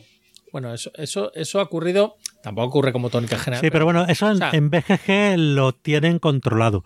El tema de la ponderación, ya eso nos lo estuvo contando también aquí Luis Olcese, que es admin de la BGG, y nos estuvo contando un poco eso. Nadie sabe del todo, del todo, eh, cómo se ponderan los votos, porque al principio era más evidente cómo se hacía y ante muchos intentos de, de gente pues por falsear notas, hoy día es complejo el tema de la ponderación de los votos en BGG. Entonces, ojo, pues... Que el ranking de la BGG tiene influencia en las ventas de un juego. ¿eh? Hombre, claro, Hombre, sí. De- dentro de la gente que conoce la BGG, desde luego. Es indudable. A mí me da penuca eh, ver el Puerto Rico el 27, el Agrícola el 32, que fueron números uno hace nada. Ya, pero hay que tener en cuenta que esto de los juegos de mesa es una afición que ha crecido mucho en los últimos años. Hay mucha gente que ha entrado nueva y esa gente pues solo conoce los juegos de los últimos 3, 4 años. Entonces, bueno, no van a votar por Ya, lo que el viento se llevó, por muy buena que fuera, porque no lo han visto. Ya, pero tú dices, si el Agrícola tiene 63 63.000 votaciones, el Puerto Rico 62.000, y la nueva edición esta recortada del Gloomhaven tiene 5.300, Mm. pero claro, tiene ya un 8,9. Pues es que el Gloomhaven Jaw- Jaws of the Lion está el, el 15. Sí. El 15 ya ha salido hace 5 Hace nada. Y ya Hace está nada, el pero- 15. Y tú dices, Sí, pero con, con una media, antes de ponderar, una media de 8,95. O sea, media real de voto que le han dado los usuarios, 8,95. Ostras. Eh, pues creo que ahora mismo es la más alta, de hecho. porque todavía el Gloomhaven, pues 40.000 pu- puntuaciones, ¿vale? Pero este tiene solo 5.000 y coño, está el 15. Claro, la gente ha dicho, bueno, es un Gloomhaven recortado que es mucho más cómodo jugar que el grande. ¿Por qué? Porque yo no me voy a jugar 150 partidas a este juego, me voy a jugar 25 o 30. Y este me trae una campaña para jugar 25 o 30. Bueno, no. Yo, yo no, no quiero ser cortarrollo y no solo serlo, pero es que llevamos ya eh, tres horas y pico de programa. nos estamos alejando de, del, tema. El tema ya está zanjado, eh, creo yo. y, no, no, sé qué opináis vosotros dos. A mí, mm, yo tenía muchas ganas de hacer un programa así y me ha parecido muy, muy gratificante. Y le quiero dar unas enormes, de verdad, gracias a Dani por haberse prestado a venir aquí a contar todo lo que le pasó, lo bueno, lo malo, lo regular, qué aprendió, qué no aprendió, qué volvería a hacer, qué no volvería a hacer. Y oye, pues siempre se dice que nadie aprende en cabeza ajena, pero bueno, a lo mejor estas cosas pues le pueden servir a alguien que esté pensando en montarse una editorial o que esté empezando con una nueva editorial, pues no sé. Eh, sin duda es una experiencia valiosa y además mm, medianamente reciente. Es cierto que está cambiando mucho el mundo editorial a, a pasos agigantados, pero bueno, estamos hablando que hace justo ahora dos años que, que cerró Ludo Sentinel, así que ha sido hace, hace poquito. Dani, de verdad. Pues sí. Muchas, muchas gracias. No, hombre, a vosotros, ya sabéis que yo me lo he pasado súper bien, he estado súper relajado y me hubiera quedado dos horas más hablando de la BGG, de los crowdfundings y de lo que hiciera falta. Eso, mira, pues a ver, lo hacemos para otro día, de verdad. Yo no tengo ningún problema. Pero es que estoy pensando que tengo mucho curro, son tres horas, esto hay que editarlo. vale, a ver si puede salir antes de Navidad y, esas cosas. Así a mí que. Me ha, encantado, me ha, encantado, volver a hablar con Dani. Porque a mí también, porque claro, llevábamos años. Ferias, Llevábamos por aeropuertos ahí pasando el rato. Aquella vez. Siempre me diste un poco de penita aquella vez del aeropuerto, tú solito ahí. Ahí con tu. Ay, ¿qué juego te gustaba llevar para jugar en solitario? El de las mareas, ¿no? El no, ese, es de dos, ese es de dos, ese es brutal. Ese es de dos, ¿no? El, eh, ¿Cómo se titula? El, el, el, el de Adlung. Sí, sí, sí, sí, ese, es brutal. ¿Quieres que tengo ese juego y no lo he jugado nunca? Oye, pues yo es un juego. Fui, fui, fui a. Porque esta editorial es de un señor súper mayor. No sé ni si se ha muerto. Bueno, de, de, Adlung, de Adlung hay anécdotas mil. Adlung tiene juegos de la mar de interesantes y que luego no, no ves licenciados en ningún sitio y dices, ¿por qué? Y yo recuerdo cuando Paul tenía todavía Homoludicus, consiguió eh, editar Intrigas de Palacio, que era el Palace Fluster que, que había editado Adlum. Y hasta donde sé, es el único juego de Adlum que ha sido editado. No, hay, hay algo del Castillo del Vampiro o alguna cosa así. Ah, bueno, sí, es verdad que ese salió luego también, años después. El juego de roles ese. Sí, sí, sí, sí, ese es el años después. Pues si tienes el EV Flute para estrenar... Lo tengo. Eh, impresionante. Yo también lo tengo, sí, sí. Es muy ajedrez, ¿eh? es muy abstracto, pero... Pues nada, el caso está en que por lo que me comentó Paul en su momento, la dificultad no, no es que fuera difícil hacerse con la licencia tal, es que lo que era difícil es que este señor te leyera un correo electrónico o algo así. O sea, él vivía en su mundo, pasaba de todo. Y, poco menos que tuvo que ir por allí un día en Essen, agarrarle por la solapa, entre comillas, y decir, oye, que quiero una licencia de este juego, por favor. y más o menos fue así. Pues yo siempre he preguntado cómo el Meuterer no tiene una edición eh, a la altura de lo que ese juego merece. Y, y mira, pues no sé, a lo mejor es que era difícil hablar con Adlun, pero si me comenta Pedro que Adlun ya ha chapado. No, no, no ha chapado. Pues Adlun sigue existiendo. Lo que pasa es que no sé si ahora lo llevan los hijos. Ah, pero ¿quién existe? ¿La editorial o el señor? La editorial. No, la editorial existe. El señor es o está jubilado o se murió, no, lo sé.